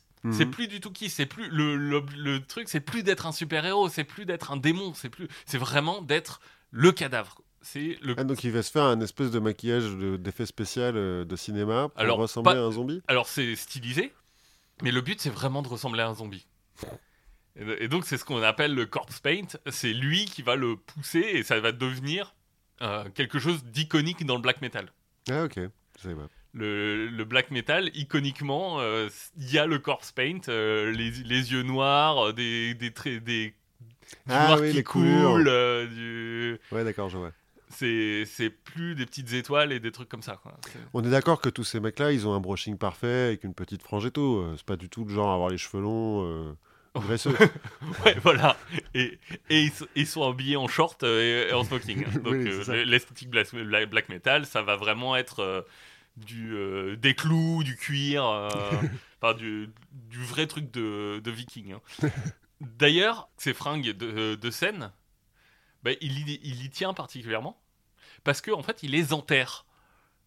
Il les enterre pendant plusieurs semaines avant ses concerts pour que ça sente la mort. Ouais, c'est ce que j'allais dire, ça doit puer. Mais voilà, mais parce que ça, ça l'aide à être un cadavre. Si t'es déjà rentré dans les, dans les loges d'une salle de spectacle moyenne, ça doit être atroce parce que c'est des toutes petites salles qui sont généralement assez mal aérées. Ça doit puer dans ce truc. Oh là. Bon, sur scène, ils viennent avec des têtes de cochon, Des vraies têtes de des cochon vraies têtes de cochon, Ok, cool. qui lancent dans le, dans le public. Alors en fait, j'ai lu un truc où il disait bah, c'est- vachement important comme rituel. Parce que en fait, ça nous permet de globalement de faire se barrer les gens qui ont rien à foutre là. Les musulmans, ils- Non, les gens qui sont dégoûtés par le fait qu'on Ouais. balance des têtes de cochon sanguinolentes au milieu du public, qui disent wow, wow, wow, wow. Et pour eux, c'est important parce qu'on verra que le, le côté élitiste du truc, c'est important pour eux. Non, mais à la limite, ça, je peux comprendre que tu veuilles avoir un public qui t'est euh, entièrement dévoué et pas avoir des mecs dans le fond qui te regardent avec euh, un petit sourcil en l'air en disant Hmm, oui, bof. Bah, eux, quand tu, quand tu leur balances une tête de cochon à la gueule. Ils s'en s'en vont. Hmm, oui, d'accord. Et sur scène, euh, ça va être. Alors, je sais pas si c'est vraiment le premier, mais en tout cas, chez, chez Dead, ça va, être des, ça va être très impressionnant. Ça va être un chanteur qui s'automutile sur scène. Et donc, il va quand il va se. il, il prend un couteau et il se scarifie sur scène. Oh Enfin, oh, pourquoi pas, Marc, mais. euh, Donc euh, là, on est fin, fin 80. Quoi. D'accord. On est avant Marilyn Manson. euh, bah, Je sais pas si Alice Cooper le fait à ce moment-là ou. Et Ozzy Osbourne, il a pas fait ça aussi un peu? Ozzy, je suis pas sûr qu'il soit allé jusque-là. Et, et là, il le, fait, il le fait vraiment. euh, Enfin. Il, dira qu'il regrette de pas pouvoir le faire plus parce qu'il a quand même un concert à assurer, mais. Ouais, c'est ce que j'allais dire. Il y a jamais des moments où Mais il saigne a- trop, il tombe dans les pommes. il est à la limite. Il veut vraiment s'imprégner, euh, s'imprégner de ce- cette histoire de, de la mort. Donc, notamment, ce qu'il fait aussi, c'est que pour se mettre bien en jambe pour le concert, avant- bah, pour se dire, allez, c'est cool, je vais aller m'automutiler et, et chanter euh, Chainsaw Godsfuck et, et Pure, Pure Fucking Arma- Armageddon, eh ben, il garde dans un sac plastique avec lui un corbeau mort qu'il a trouvé. Et donc il l'utilise en fait, il, euh, avant de monter sur scène, bah, il ouvre le, le sac pour respirer l'odeur de la mort. Il peut pas bêtement respirer de la colle. Mais je, je sais pas, je pense que ça doit être un, un voisin charmant. ouais, c'est clair. Bref, sa santé, va- sa santé mentale commence à vaciller. Sans déconner. Jusqu'à présent, les mecs étaient là. Non, non, Dead, il est cool, hein, comme mec. Bon, euh, là, il s'est quand même coupé une jambe. Bon, il est. En fait, le problème, c'est qu'il est très introverti et qu'il est complètement dans son, dans son univers. Mhm. Et son univers qui est pas. C'est pas les bisounours, quoi. Euh, donc il, va, il fait des dessins euh, tout le temps de, de cadavres euh, putréfiés. Enfin, voilà. Et la cohabitation commence à être un peu tendue avec, avec Euronymous. Dans le, dans le bus euh, qui les emmène de ouais, c'est concert un en peu concert. deux artistes, quoi. euh, Oui. donc- Donc il y a toujours un peu des tensions. Euronymous euh, le provoque euh, un peu. et- Vi- Vire-moi ton cadavre de, de, de corbeau de là. Non, disons, bah, si t'es si déprimé que ça, t'as qu'à te tirer une balle. Enfin, Ah oui, ouais, bah, que des gens bien, quoi. voilà. Qui des- se soutiennent au sein du groupe. C'est ça. Donc le 8 avril 91, Euronymous est, est parti chez lui et il revient à la maison du groupe. Sauf que il a pas ses clés et la maison est fermée. Donc euh, il va prendre une, une échelle, il va escalader, il va pousser une, euh, une vitre et il va aller voir Dead pour l'engueuler euh, pour Pas avoir répondu à bah, voilà. Pourquoi tu m'as laissé dehors, espèce de connard? Et en fait, ce qu'il va trouver, c'est que Dead s'est tranché les veines, Ah. il s'est tranché la gorge et il s'est tiré une, euh, le fusil à pompe dans la tête. Ah bah il est bien sûr d'être mort comme ça. Mais en fait, oui, parce que le sang a commencé à coaguler euh, quand il s'est tranché les, les veines et la gorge, et donc pour, être, pour se finir, euh, il a pris un fusil à pompe qu'il a tiré dans, dans sa tête. Il a laissé une petite, une petite, un petit mot d'excuse qui, enfin de, Mon petit mot d'excuse, désolé, j'ai mis du sang partout. et qui commence par excuser tout le sang. Et après qui dit euh, bon c'est euh, en gros je pars pas j'ai toujours été comme ça euh, j'ai toujours été mort euh, c'est Oui, d'accord, c'est qu'un passage. Donc, il se suicide. La réaction de Ronimous quand il trouve le cadavre de. Même s'ils ont des, des dissensions, c'est quand même son pote. Quoi. C'est- Là, elle est un peu étrange.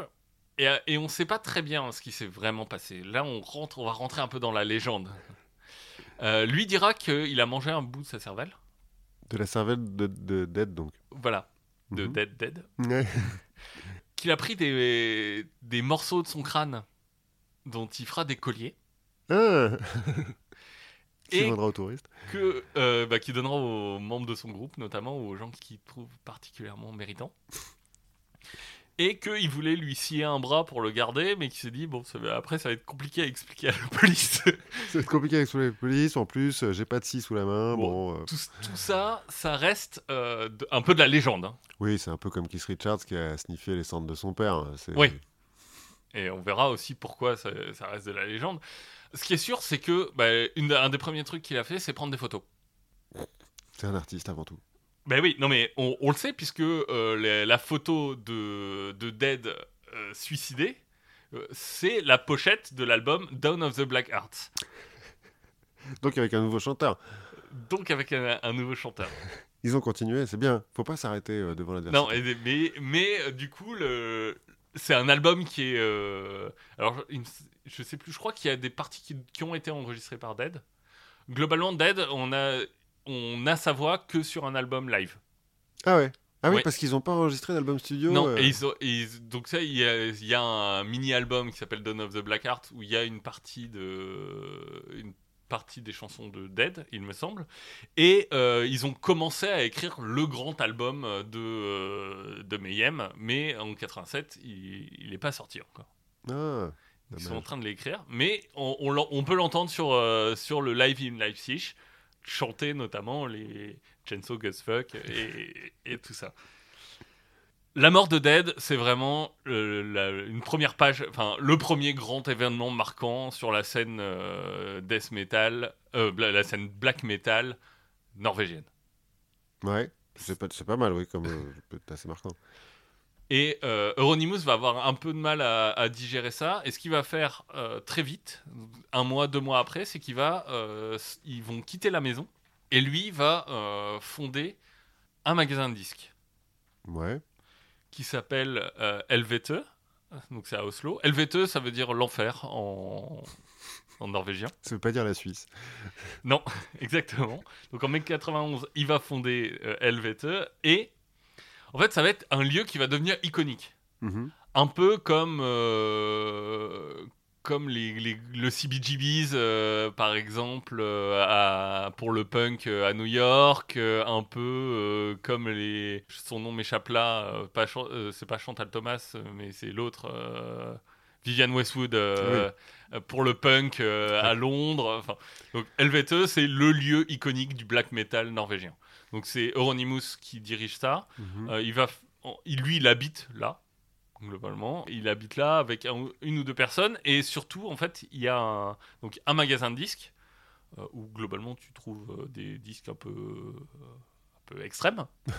Tu veux dire qu'il n'y a pas beaucoup de Jean-Jacques Goldman, par exemple? Pas, euh, bah écoute, je, ne- je ne sais pas, écoute, je ne crois pas. Et Et- Pourtant, la, la période black metal de Jean-Jacques Goldman est méconnue. Et en fait, il y, a un- il y a une cave.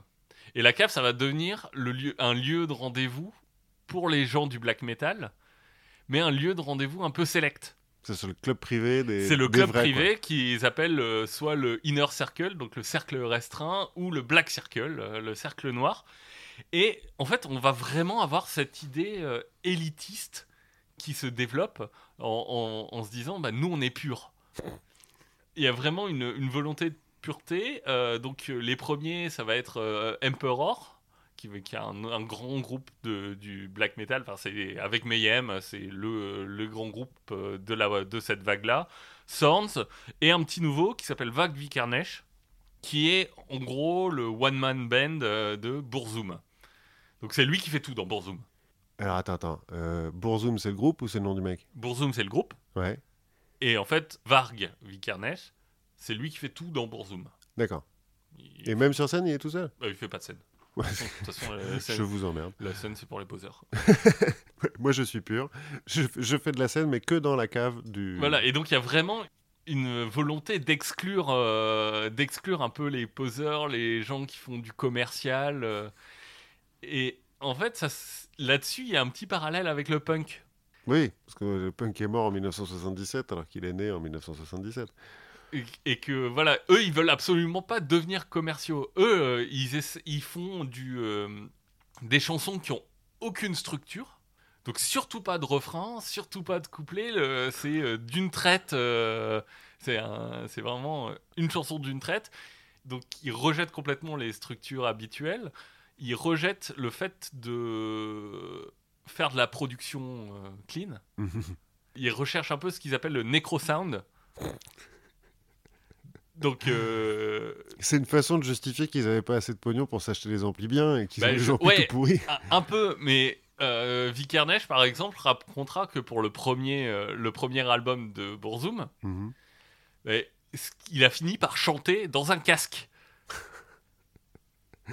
Mais ceci dit, c'est vrai que là, là, pour le coup, ça se rapproche du punk où, euh, vas-y, on sait pas jouer, c'est pas grave, et s'il manque une corde à la guitare, c'est encore mieux. Ouais, et Et j'allais dire même des, des expérimentations après, euh, alors des post-punk, euh, Depeche Mode, New Order, euh, des trucs comme ça, ou même des Beatles qui ont fait des trucs un peu bizarres comme ça. euh, des Beatles, Queen a fait ça.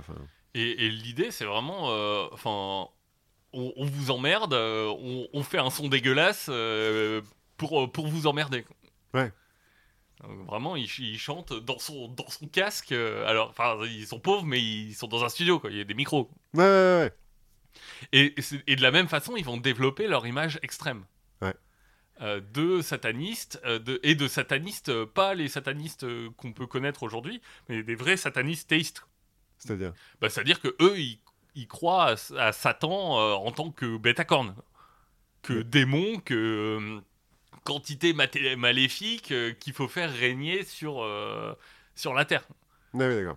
Donc euh, ils se posent comme ça dans- en véritable adorateur de Satan, et pas d'un concept, d'une idée. euh. Ah oui, c'est ça, quand tu dis euh, pas comme les satanistes d'aujourd'hui, pas comme les satanistes aux États-Unis, par exemple, qui sont Oui. en fait des athées. Oui, c'est ça. Et qui sont sur un concept individualiste. Non, eux, c'est. enfin, Alors, il y aura quand même quelques petites divergences. Bon, ils, sont tous, ils ont tous un côté très misanthrope. Mais sur le satanisme, il y a quand même, notamment entre Euronymous et Varg Vikernesh. Euh, Varg Vikernesh, lui, il a un passé de skinhead. Ouais. Et il se dit un peu plus paganiste que sataniste. Mhm. Parce que, euh, de toute façon, Satan, c'est une invention de l'Église, donc c'est une invention des Juifs. quoi. On peut rappeler pour nos auditeurs que dans l'Ancien Testament, il n'y a aucune mention de Satan. Il y a un ennemi, mais pas Satan. Et euh, du coup, ce qui les rassemble quand même, c'est leur opposition à l'Église. Ok.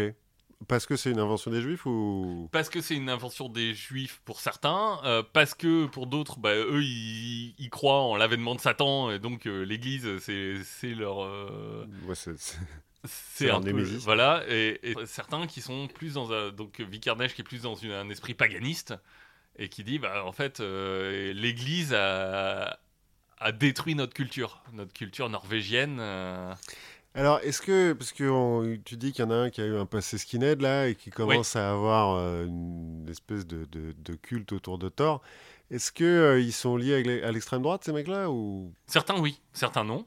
Mais il y a euh, il y a un et quand on parle d'extrême droite, enfin, euh, il y a un mouvement qu'on appelle le NSBM, donc le National Socialist Black Metal. Euh, enfin voilà, on parle d'extrême droite, on parle de néo-nazis, hein, soyons, Ouais. soyons clairs. Et, et Varg Vikernesh, c'est un peu, c'est plutôt cette mouvance-là. Ouais, Même si euh, il s'en défendra euh, après. Ce qui explique un petit peu le côté élitiste. euh, je suppose qu'il ne doit pas y avoir beaucoup de femmes parce que tu n'as toujours pas men- mentionné une femme. Ah, ah bah non. pas déconner. Au centre de tout ça, ben, il y a Euronymous. C'est un peu le gourou du truc, quoi. C'est un peu le gourou du truc. C'est un peu le gourou du truc. Et lui, c'est euh, lui, il est vraiment aussi dans le show. quoi.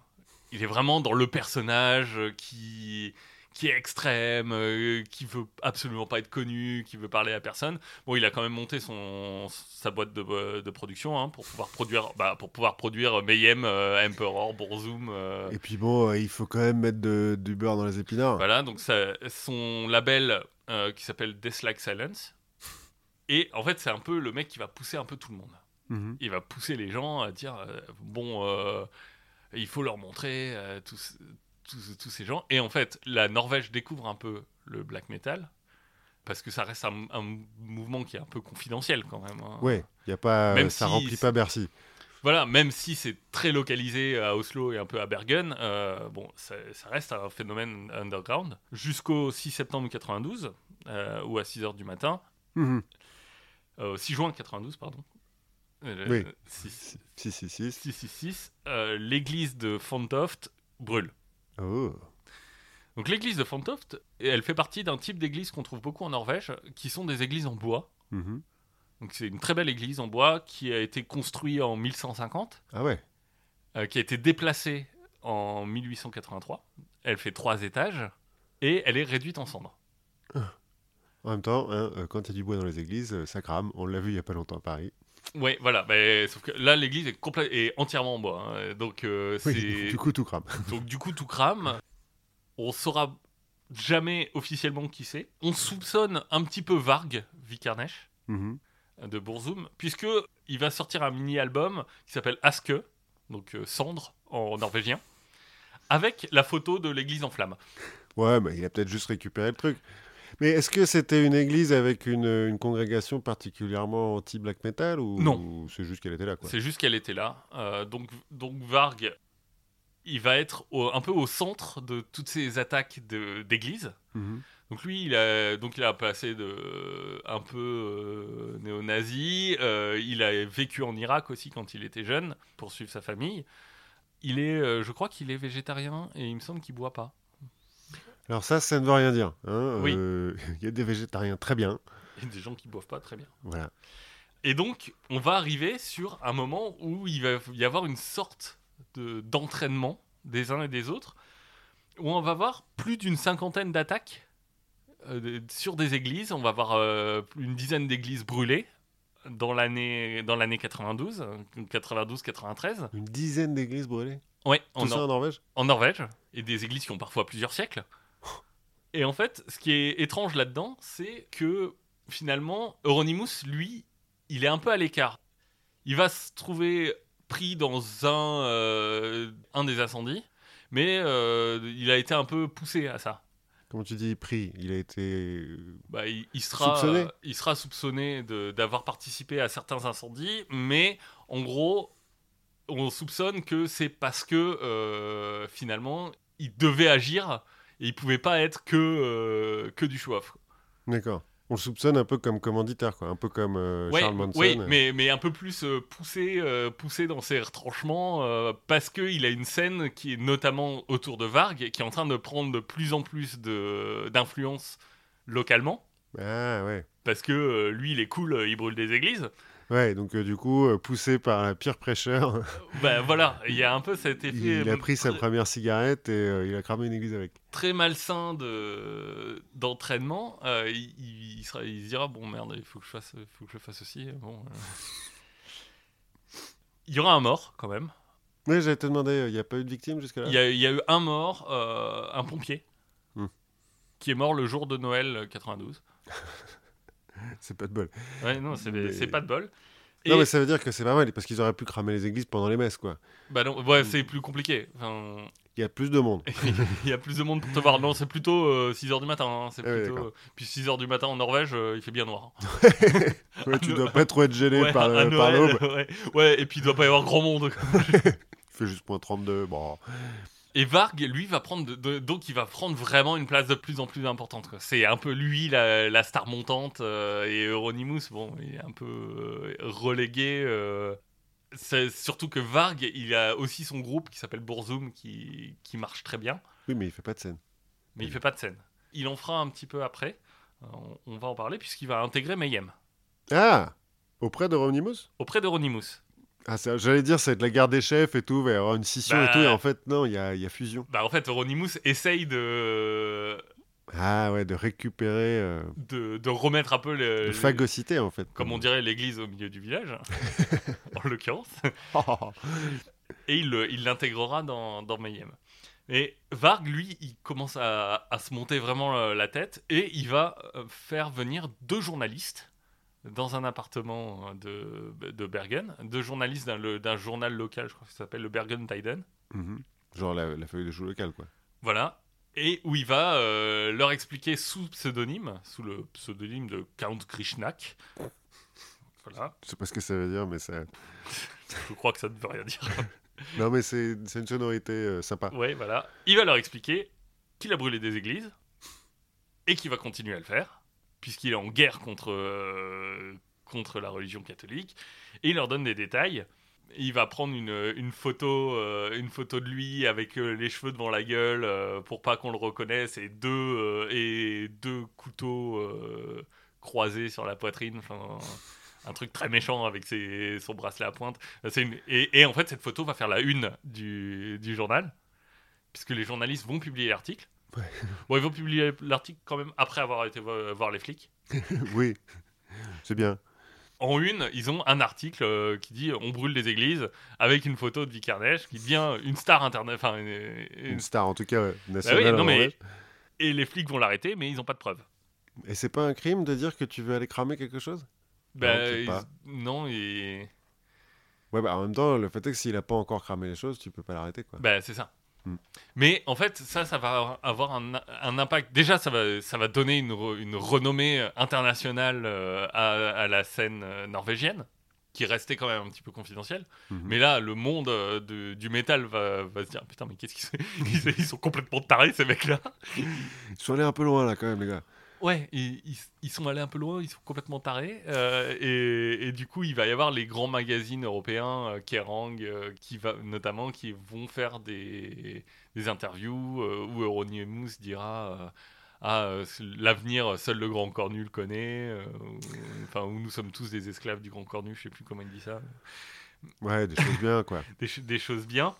Ça va être le moment où en fait la communauté va un peu se déchirer parce que bah, globalement ils ont quand même la, la police un peu au cul. Oui, puis je suppose que dans les amateurs de, de black metal, il y a des mecs qui disent Ok, on est contre les prêtres, mais de là à cramer des églises qui ont euh, 1500 ans, c'est un peu con, quoi. Ouais, et puis les parents, euh, du coup, enfin, Ouais, en plus, ils ont peut-être de la famille, il y a un sont, pompier qui euh, est mort. euh, bon. là on est en 92, euh, Euronymous, il est né en 68, Ah ouais, il est pas tout jeune en plus, là, parce que. Bah, il a 25 ans. Quoi.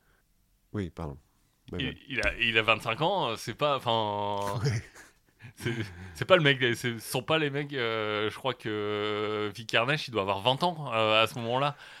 Ah ouais, d'accord. Mais non, je sais pas pourquoi. Moi, j'étais dans ma tête là, ils avaient 30-40 ans les mecs. Non, non, ils ont 20-25 ans.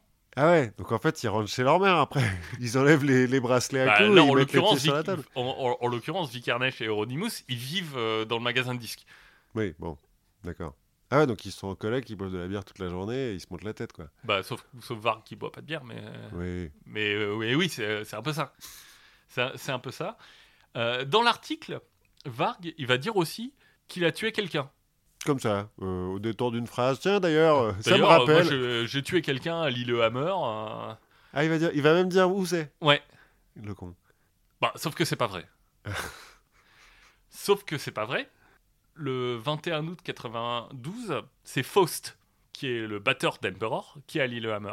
Donc il est, parti d'Oslo, il est rentré chez lui. Donc Lillehammer, c'est une ville où il y a eu les, JO, euh, je crois, 80 un peu avant en 92. Il est à Lillehammer en famille et il va, aller dans un pub. Et sur le retour, il y a un mec du 35-40 ans qui s'appelle Magne euh, Andreasen qui va lui faire des avances. Mhm. Genre, euh, hey mec, euh, Il y a une petite ruelle là. euh, t'as, les, che- cheveux longs. Et lui, il va dire non, pas dans la ruelle là, viens, on va dans le parc olympique. Dans le parc olympique, il va lui mettre 37 coups de couteau. Ah, sympa. Voilà.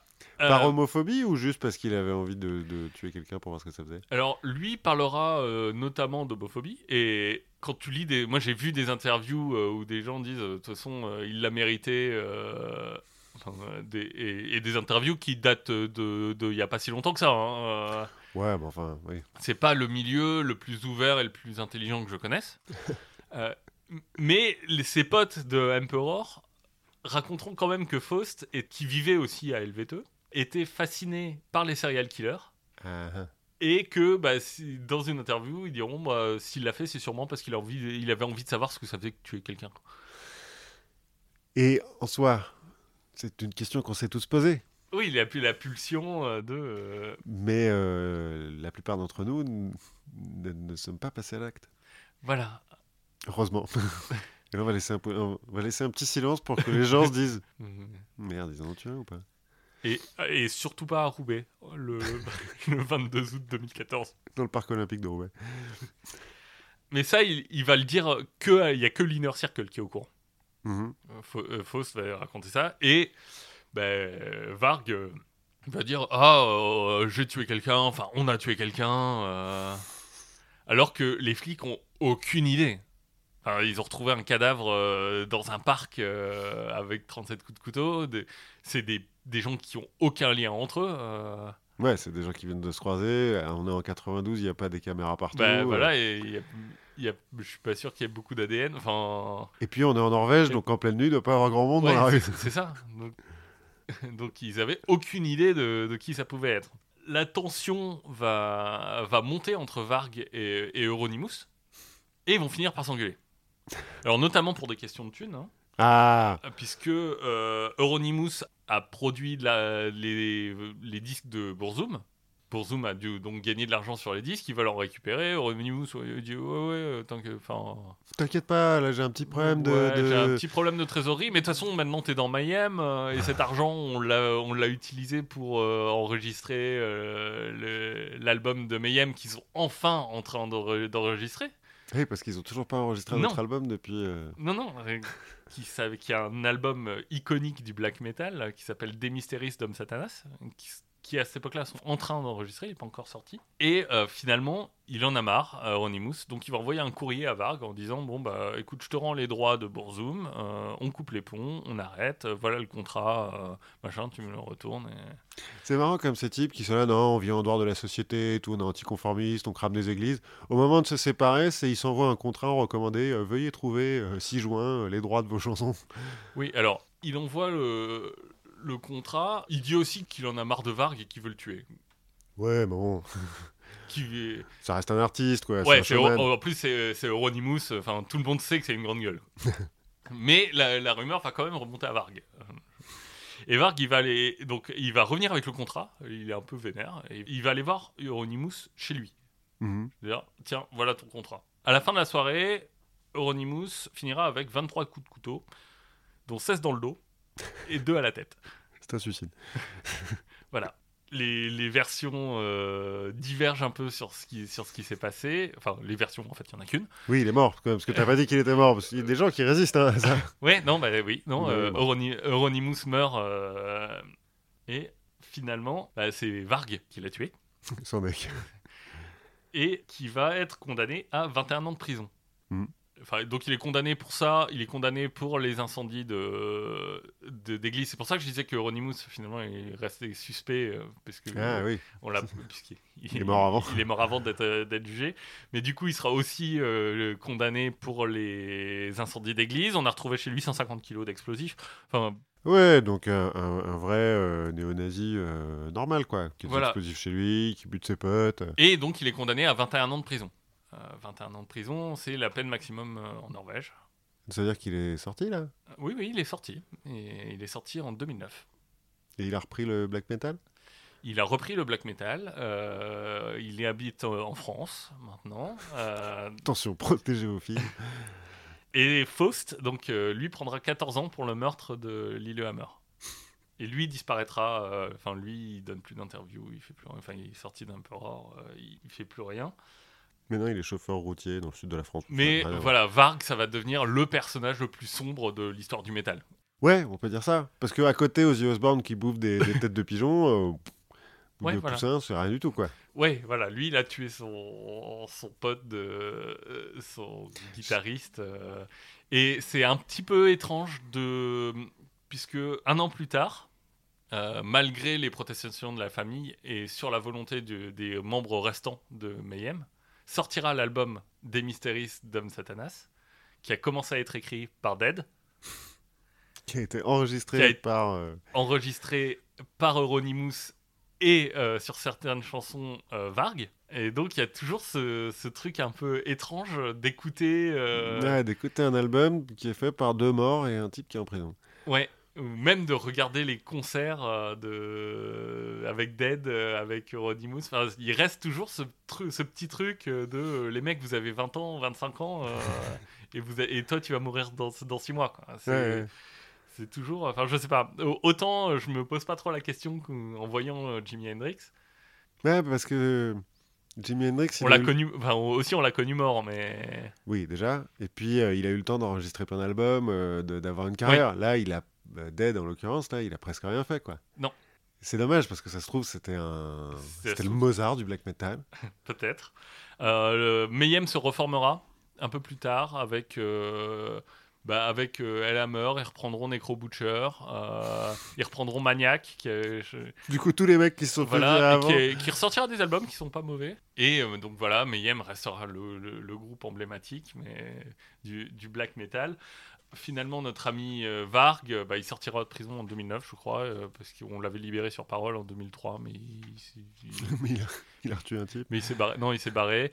Euh, notamment, ce sera un des premiers à, récup- à, à qui Breivik, donc le, le tueur de, du, du Toya, enverra son manifeste. Il lui enverra avant, euh, avant d'aller tuer les gens. euh, Et il va lui envoyer avant? Ouais. Et, et Varg, là, il a il réagi comment? Il lui dit euh, T'es euh, enfermé dans ta vision judéo-chrétienne, donc juive, euh, de, des choses. Plutôt que de tuer des gens, tu ferais mieux de te suicider.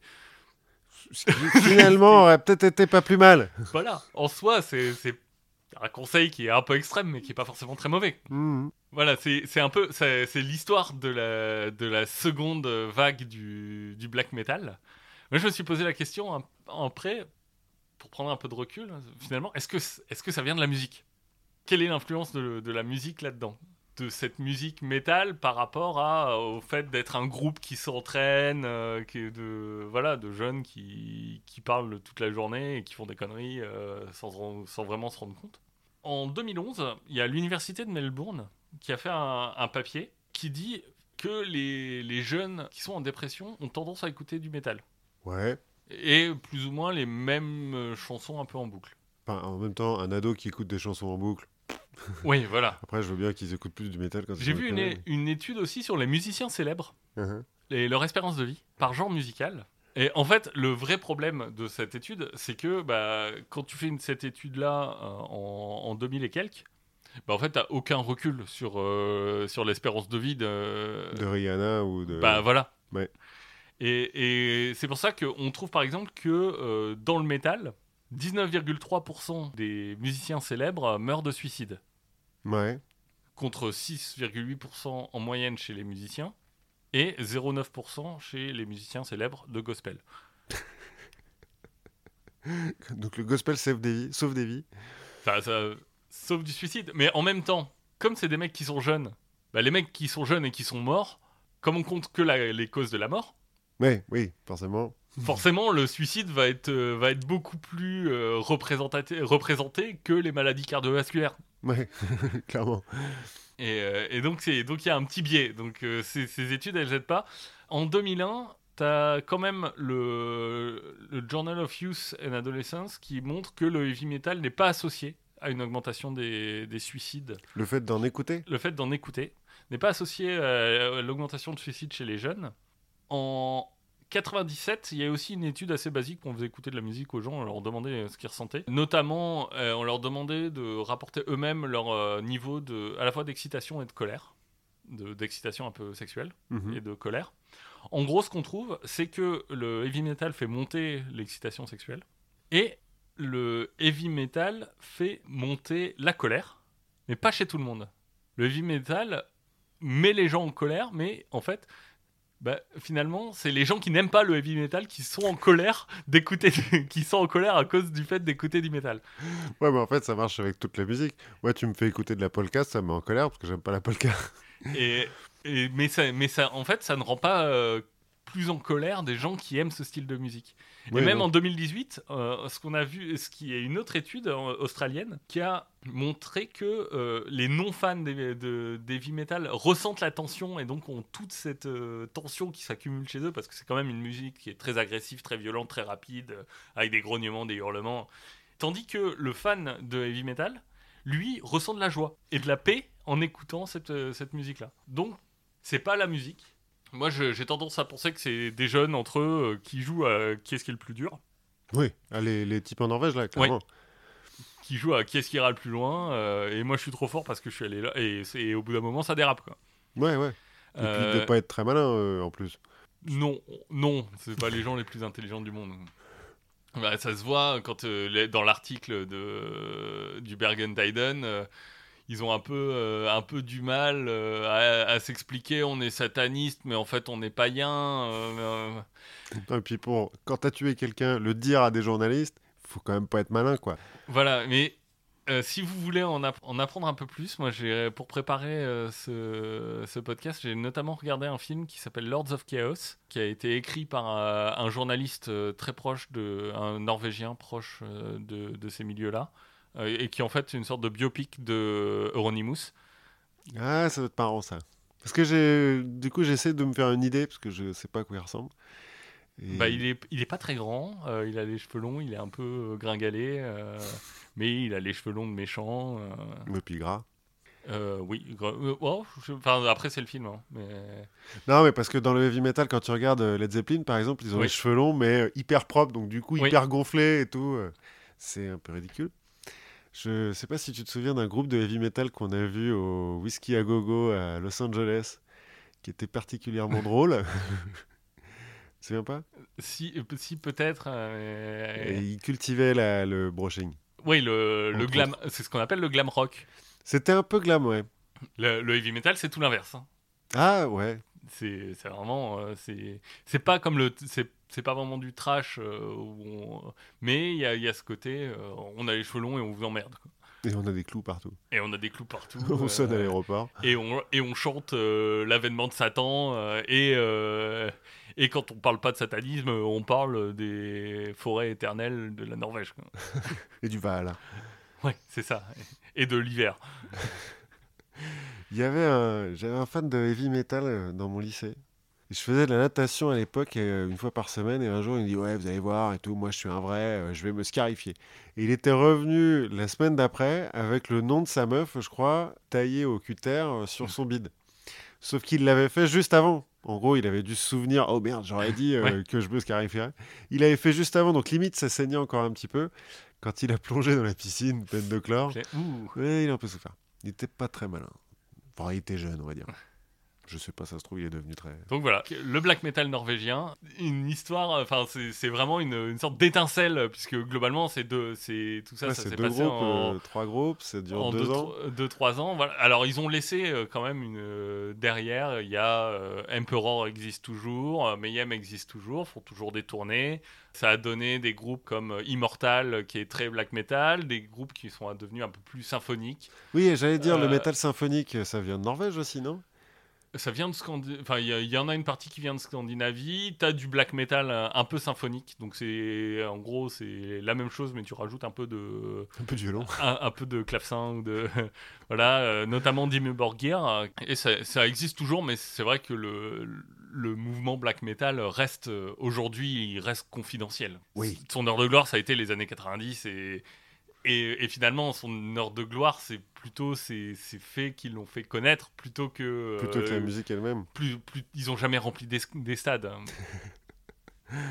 Alors que, regarde, le Hellfest, il y a combien de, spectateurs? 120 000 Je sais plus, c'est énorme. Mais au Hellfest, en fait, t'as une toute petite tente black metal. Ah ouais, c'est vrai que le reste, c'est, oui, c'est pas du black metal. Non. Exact, exact. Eh ben, je ne connaissais pas toutes ces toutes les petites euh, différences comme ça. Comment Donc pour finir, comme promis, je vais parler du sportif le mieux payé de l'histoire. Tu connais ma passion pour euh, le sport. Le sport et, euh, et pour les gens les mieux payés de l'histoire. Oui, voilà. Non, mais le sport surtout, quoi. Le football association, euh, oui. le, celui avec la balle jaune, là, et puis celui avec la balle blanche. Et le truc où les gens courent. Ouais, ça. Et puis le sport le plus con du monde. C'est le vélo. Mon père disait que c'était mon père qui disait ça. Ah bon, Oui, je sais pas pourquoi. Il avait dû se faire renverser par un cycliste quand il était petit. Plutôt, que le, plutôt que le basket? Il y a un peu plus de stratégie. En fait, il disait que c'était le sport le plus con du monde parce que le dernier des débiles peut faire du vélo. Et que plus ou moins, il faut euh, continuer à pédaler. Quoi. Ouais, alors. Enfin. En fait, il y a de la stratégie dans le Tour de France. Ouais, je me suis, je me suis euh, longtemps ennuyé devant le Tour de France. Moi aussi, mais j'étais trop petit pour me poser des questions. Ben voilà, c'est le, le, symbole d'un été réussi. Toujours est-il, je... effectivement, ma deuxième passion, c'est les mecs trop payés. Et donc, je me suis posé comme question qui est le sportif le mieux payé au monde. Alors, Forbes, qui euh, est quand même un peu passionné par les gens trop payés aussi, produit un classement tous les ans. Mhm. Donc, euh, l'année qui vient de passer, là, c'était Messi et Ronaldo. Euh, D'accord, donc du foot. Du foot, du football association. Donc, Exactement. Ça change un petit peu. De temps en temps, tous les 2-3 ans, c'est Floyd Mayweather qui en un match gagne plus que tout le monde pendant tout le reste de l'année, aux alentours de 200 millions d'euros. Mais ceux qui ont amassé le plus de fric dans l'histoire, en fait, il y a cinq sportifs qui sont devenus milliardaires. Le plus top, Michael Jordan, 1,85 milliard. Ouais. Juste derrière, Tiger Woods, 1,7 milliard. Ensuite, deux autres golfeurs. Il faut avoir un père golfeur pour connaître. Jack Nicklaus, quand même, est un peu connu. Oui. Il, il a joué dans Shining, non? c'est lui-même. Et euh, Schumacher, le dernier euh, milliard, sportif milliardaire qui euh, s'est arrêté à 1 milliard avant de, de, devoir manger de la soupe. Et il y a un autre sportif qui est un peu à part, un footballeur qui s'appelle Mathieu Flamini. Et en fait, qui est connu parce que c'est un, footballeur moyen. Ah, il a quand même été en équipe de France et qu'il a quand même été en, joué à Arsenal. Mm-hmm. Et il a investi dans un brevet pétrolier qui apparemment euh, vaut énormément d'argent. Oui, mais du coup, c'est pas des revenus du sport. Non, mais euh, D'ailleurs, chez pour Michael Jordan, c'est pas que des revenus du sport, hein, parce qu'il y a surtout les revenus de sa marque de, chaussures. Tiger Woods, c'est un des seuls qui a atteint son milliard presque uniquement avec les gains qu'il a obtenus euh, dans les tournois. Dans les tournois de golf, les gains, c'est débile. Hein. Il gagne des millions à chaque fois. Mais en fait, le sportif qui a été, a priori, le mieux payé de l'histoire, c'est aucun de ces cinq-là. C'est un certain Gaius Apelleius Dioclès, qui a vécu au IIe siècle après Jésus-Christ. Alors j'hésite. J'hésite entre gladiateur et conducteur de char. Conducteur de char. Ah, bah c'est le Schumacher de l'époque. C'est ça, c'est le Schumacher de l'époque. En fait, Peter Struck, qui est professeur à l'université de Pennsylvanie, a essayé d'estimer la fortune donc de ce Gaius en argent moderne. On connaît très bien en fait la fortune de Gaius Apellius euh, Dioclès parce que les conducteurs de chars, donc les origes, hein, c'est ça qu'on dit en bon français. C'est vraiment des restas euh, dans l'Empire romain, beaucoup plus que les gladiateurs. Peut-être parce qu'ils meurent moins vite, même s'il y a quand même beaucoup de morts. hein, euh, Oui, On enfin, parle de, de chars qui sont tirés par 4 ou plus chevaux. Les airbags sont pas hyper au point. Non, voilà, ils ont des casques en cuir et des, des protections en cuir. euh, Bon, voilà. Ils sont armés quand même, les mecs, sur leur char. Et euh, ce qu'on voit dans Bénur ou dans les trucs comme ça, euh, les lames qui Oui. sortent sur les côtés, c'est pas complètement faux. C'est pas des lames télescopiques qui font 30 cm, mais il y a quand même un peu des trucs pour casser les chars adverses. Autant, et 7 tours hein, dans, dans l'arène. Quand t'as 10 chevaux, parce que certaines courses, Oui. c'est 10 chevaux devant le, devant le char. Quand il y en a un qui se pète la gueule, euh, pff, ça doit être, euh, ça doit être bon. Donc les Auriges, c'est des, des vrais stars dans, dans l'Empire romain, et Gaius Dioclès, là, c'est euh, la star des stars. À tel point que son palmarès a été gravé sur des, des stèles qui ont été posées dans divers endroits de l'Empire. Et donc on sait parfaitement combien il a gagné, qu'est-ce qu'il a fait, etc. Il est né en 104, donc il est mort en 146. Il est né en... dans l'actuel Portugal. Il a fait Comme, car- comme Ronaldo. Comme Ronaldo. c'est peut-être euh, c'est peut-être lié. Il a fait 24 ans de carrière, ce qui est énorme pour un Orige. Notamment euh, du- à cause de ce dont on parlait, des problèmes d'airbag, des choses comme ça. C'est comme les démineurs, quoi. Il n'y a, il y a pas de bons origes, il y a que des vieux origes. Ouais, voilà, c'est ça.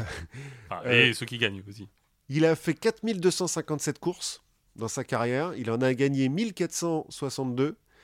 Et sur 1438 autres, il a été placé, c'est-à-dire deuxième ou troisième. Il y a seulement les trois premiers qui gagnent de l'argent. Et grâce à tout ça, il a amassé 35 863 120 sesterces. Donc la monnaie de l'époque. Oui. Ce qui correspond à 26 tonnes d'or. Quand même. Oui, C'est pas mal. Parce qu'en sesterces, on ne sait pas trop. Mais donc ça correspond à 26 tonnes d'or ou à la quantité de blé consommée par toute la ville de Rome pendant une année ou la solde de toutes les légions romaines pendant un cinquième d'une année. Bref, il n'avait pas trop de problèmes d'argent. Non, il pesait un petit peu. Et en fait, Struck, là, donc Peter Struck, le professeur de, de l'université de Pennsylvanie, s'est appuyé sur cette dernière euh, comparaison. La solde de toutes les légions de l'armée pendant un cinquième de l'année.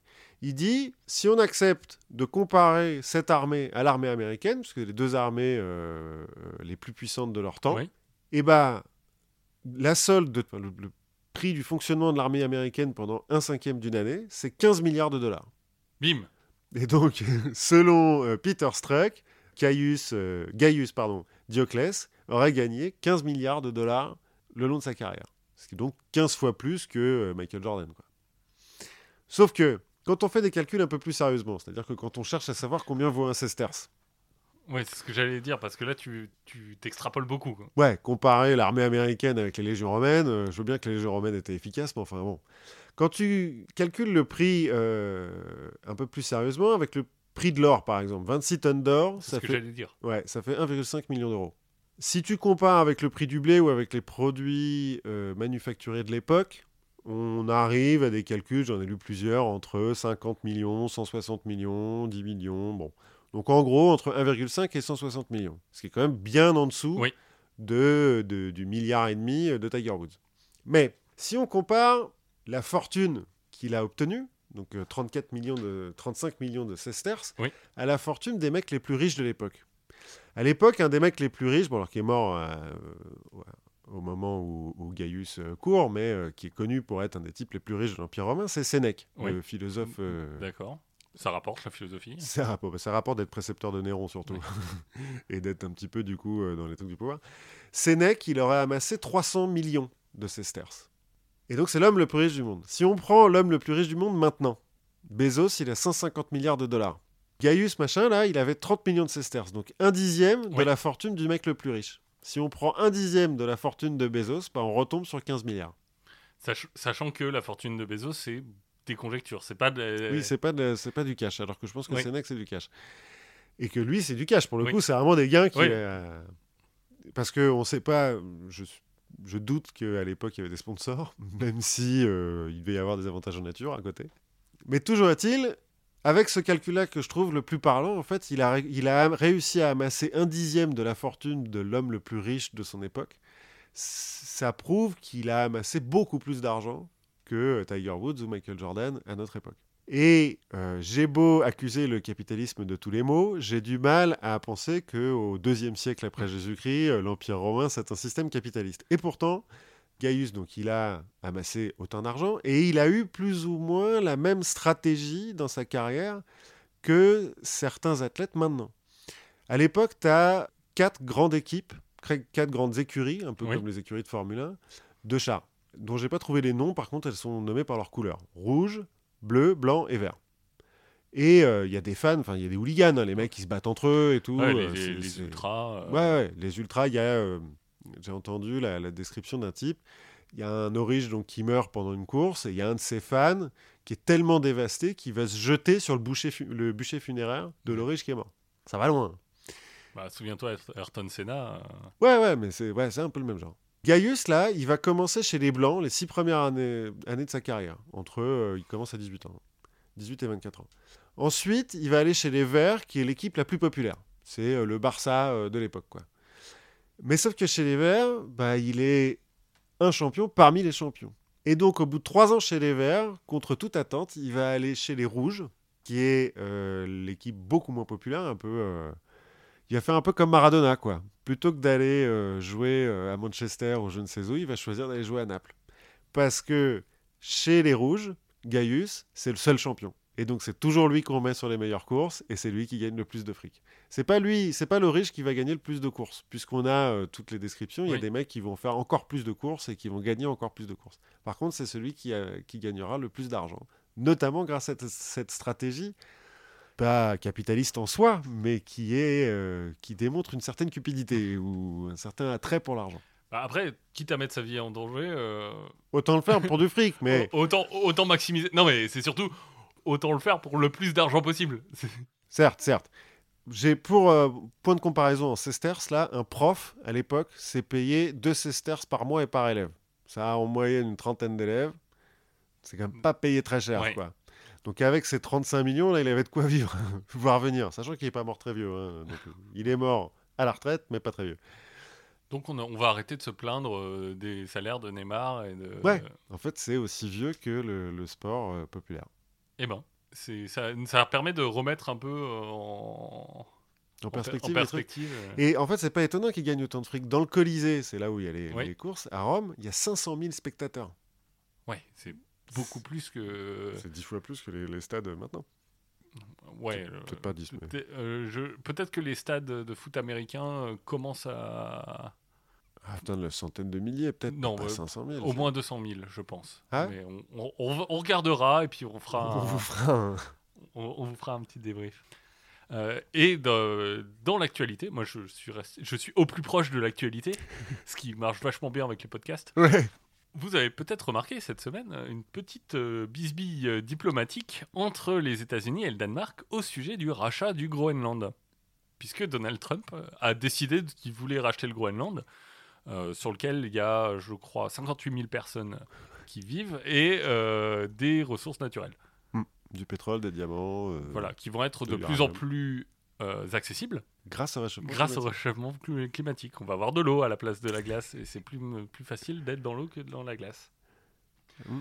Mais quand on y réfléchit un peu, le Groenland, c'est occupé par les Vikings. Alors, là-dedans, hein, on va bien entendu faire de l'histoire à la sauce européenne. Donc, on va oublier, euh, en l'occurrence, les paléo-esquimaux euh, qui sont au Groenland, qui sont pas, en, fait, qui sont pas vraiment les, les mêmes que les, les occupants de maintenant. Hein. Ouais, c'est des Inuits. C'est des Inuits. Et les Inuits, ils viennent de, du Canada. Ok. Et là, on a des paléo-esquimaux qui viennent plutôt donc de, du cercle polaire. Mm-hmm. Et les Vikings vont arriver en 986. Mhm. Donc c'est les premiers, euh, les premiers Européens à s'installer au Groenland.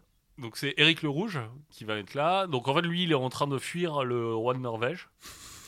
Donc il est parti d'abord en Islande et, après il est parti au Groenland.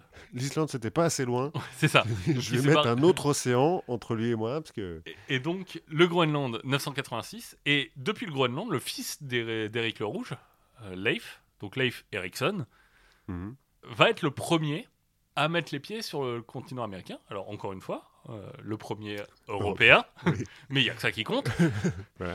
Et donc, c'est le premier à mettre les pieds sur le continent européen. Euh, il va arriver à Terre-Neuve, qui va appeler le Vinland. Et finalement, c'est Vikings qui descendent du Groenland, donc les Danois euh, aujourd'hui, bah, finalement, c'est eux les, les, premiers colons en Amérique du Nord. Finalement, est-ce que c'est pas eux qui devraient avoir l'Amérique du Nord?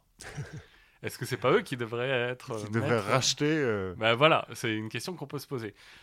Le problème, c'est que, en fait, cette région du globe est encore le théâtre d'une guerre sanglante, une guerre féroce qui risque, de, avec les provocations de Trump, de devenir euh, un vrai problème. Et moi, je, je, mettrais bien une petite pièce pour dire que c'est là d'où viendra la, Troisième Guerre mondiale. Il y a un traité entre le Danemark et le Canada qui définit en fait la frontière entre le Danemark et le Canada. Mhm. Donc entre le Groenland et le Canada. Voilà. Et le Groenland, c'est euh, une région euh, semi-autonome du royaume de Danemark. Et notamment, il y a le canal de Kennedy, dans le détroit de, de Neres. Alors, en fait, le, dans le détroit de Neres, tu vas arriver vers le cercle polaire. Et là, les frontières deviennent un peu floues. Déjà parce que la mer et la terre, on ne sait plus trop. Voilà, c'est compliqué et donc les, les, frontières sont un peu floues. Et le problème, c'est que euh, au, pile au milieu de ce canal, il y a l'île Hans. Mhm. L'île Hans, petit paradis tropical de 1,3 km inhabité. C'est un gros caillou, quoi. C'est un gros caillou, euh, au milieu, vraiment au pile au milieu du canal Kennedy. Et donc, en fait, quand ils ont établi leurs frontières, le Danemark et le, et le Canada, par un traité en 73, bah, en fait, ils se sont dit bon, il y a cette île qui est pile au milieu, qu'est-ce qu'on en fait? Elle appartient à qui? Elle appartient à qui? Et ils se sont dit bon, euh, on s'en branle. Pardon. Elle, on s'en fout. on verra ça plus tard. Le problème, c'est que bah, là aussi, ils font des glaces et il va y avoir une possibilité peut-être d'y exploiter du pétrole. Et donc, en 84, il y a des Canadiens qui vont venir et qui vont y planter un drapeau. Un drapeau canadien. En douce. Hop Hop Et surtout, qui vont y laisser une bouteille de whisky. Et un petit panneau Bienvenue au Canada. Ils sont sympas, les Canadiens, quand même. La réponse va être terrible. La réponse va être terrible puisque c'est le ministre du Groenland en personne qui va se déplacer sur l'île Hans, qui va descendre le drapeau canadien, qui va monter un drapeau danois, qui va prendre la bouteille de whisky, et à la place, il va y mettre une bouteille de schnapps. Donc là, c'est, là, c'est la guerre. Hein. Là, on est dans, ah les, dans les horreurs de la guerre. Incident diplomatique. Ah et, et, du coup, ça va être une série brutale d'offensives et de contre-offensives de marins qui vont régulièrement euh, bah, aller planter leur drapeau et mettre soit du whisky, soit du schnapps.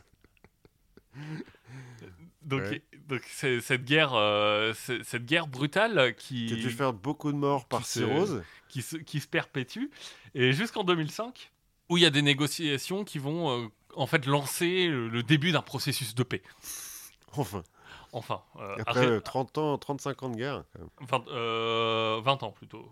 84. Ah oui, pardon. En 2015, euh, on va avoir des académiques qui vont proposer un partage de la, souveraineté sur, euh, sur ce territoire, qui serait à la fois canadien et danois, mhm. sur lequel on pourrait mettre à la fois du schnapps et du whisky. Et finalement, aujourd'hui, on en est, le, le dernier point, c'est 23 mai 2018, la création d'une task, task force canado-danoise sur l'établissement de la frontière, bah, ils vont essayer d'aller un peu plus haut. Euh, et donc le, sort devrait être réglé. Et enfin, cette guerre atroce euh, va s'arrêter. Mais si Donald Trump euh, vient pousser politiquement, on ne sait pas comment va évoluer la situation localement et ce qui peut se passer dans cette poudrière. ça pourrait déclencher une guerre entre le Canada et les États-Unis. Et, là, c'est la, là, c'est la guerre mondiale, hein. ben je, je, je pense. Bon, euh, le truc, c'est aussi que dans le coin, il y a des Russes. Parce que j'ai lu un article il n'y a pas longtemps là-dessus sur euh, donc cette histoire de Trump qui veut racheter le Groenland, où le mec est un spécialisé de géopolitique du cercle arctique et euh, dit qu'en fait c'est vachement important pour le Danemark de garder le Groenland parce que ça en fait un, pays polaire. Oui. Parce que le, Danemark en Europe est loin du cercle polaire, mais pas au Groenland. Et que comme à cause de la fonte des glaces et des nouvelles voies maritimes qui s'ouvrent, il y a une énorme compétition entre la Russie, la Chine et les États-Unis. La Chine qui a placé des, bases militaires sur le Groenland. Et euh, tout ce beau monde veut récupérer les eaux internationales du coin pour, euh, pour dire non, non, c'est mes bateaux qui passent par là pour pouvoir taxer les autres. Et en fait, c'est pas juste une provocation débile, euh, cette histoire. Et il y a notamment la guerre à fait rage de façon digitale, numérique puisque on a eu des pubs sur Google quand on tapait Il Hans, qui disait l'île Hans est danoise. Donc il y a après des, des, Canadiens qui ont acheté des pubs sur Google pour dire non, c'est canadien. voilà, c'est un conflit brutal. Et ça se trouve, on va se retrouver quand même avec l'Irlande, une île coupée en deux avec des postes frontières. C'est ça. Et un petit paradis d'1,3 km dévasté par la folie des hommes. Ouais. Encore un, un polaire qu'on va retrouver euh, cadavérique. Euh, c'est ça. En train de fouiller dans les poubelles. C'est atroce la guerre. La guerre, toujours la guerre. Voilà, donc si vous survivez à la guerre, vous pourrez nous écouter la prochaine fois. Euh, et en attendant, bah, je sais pas, armez-vous. prenez de schnapps. de schnapps, de whisky.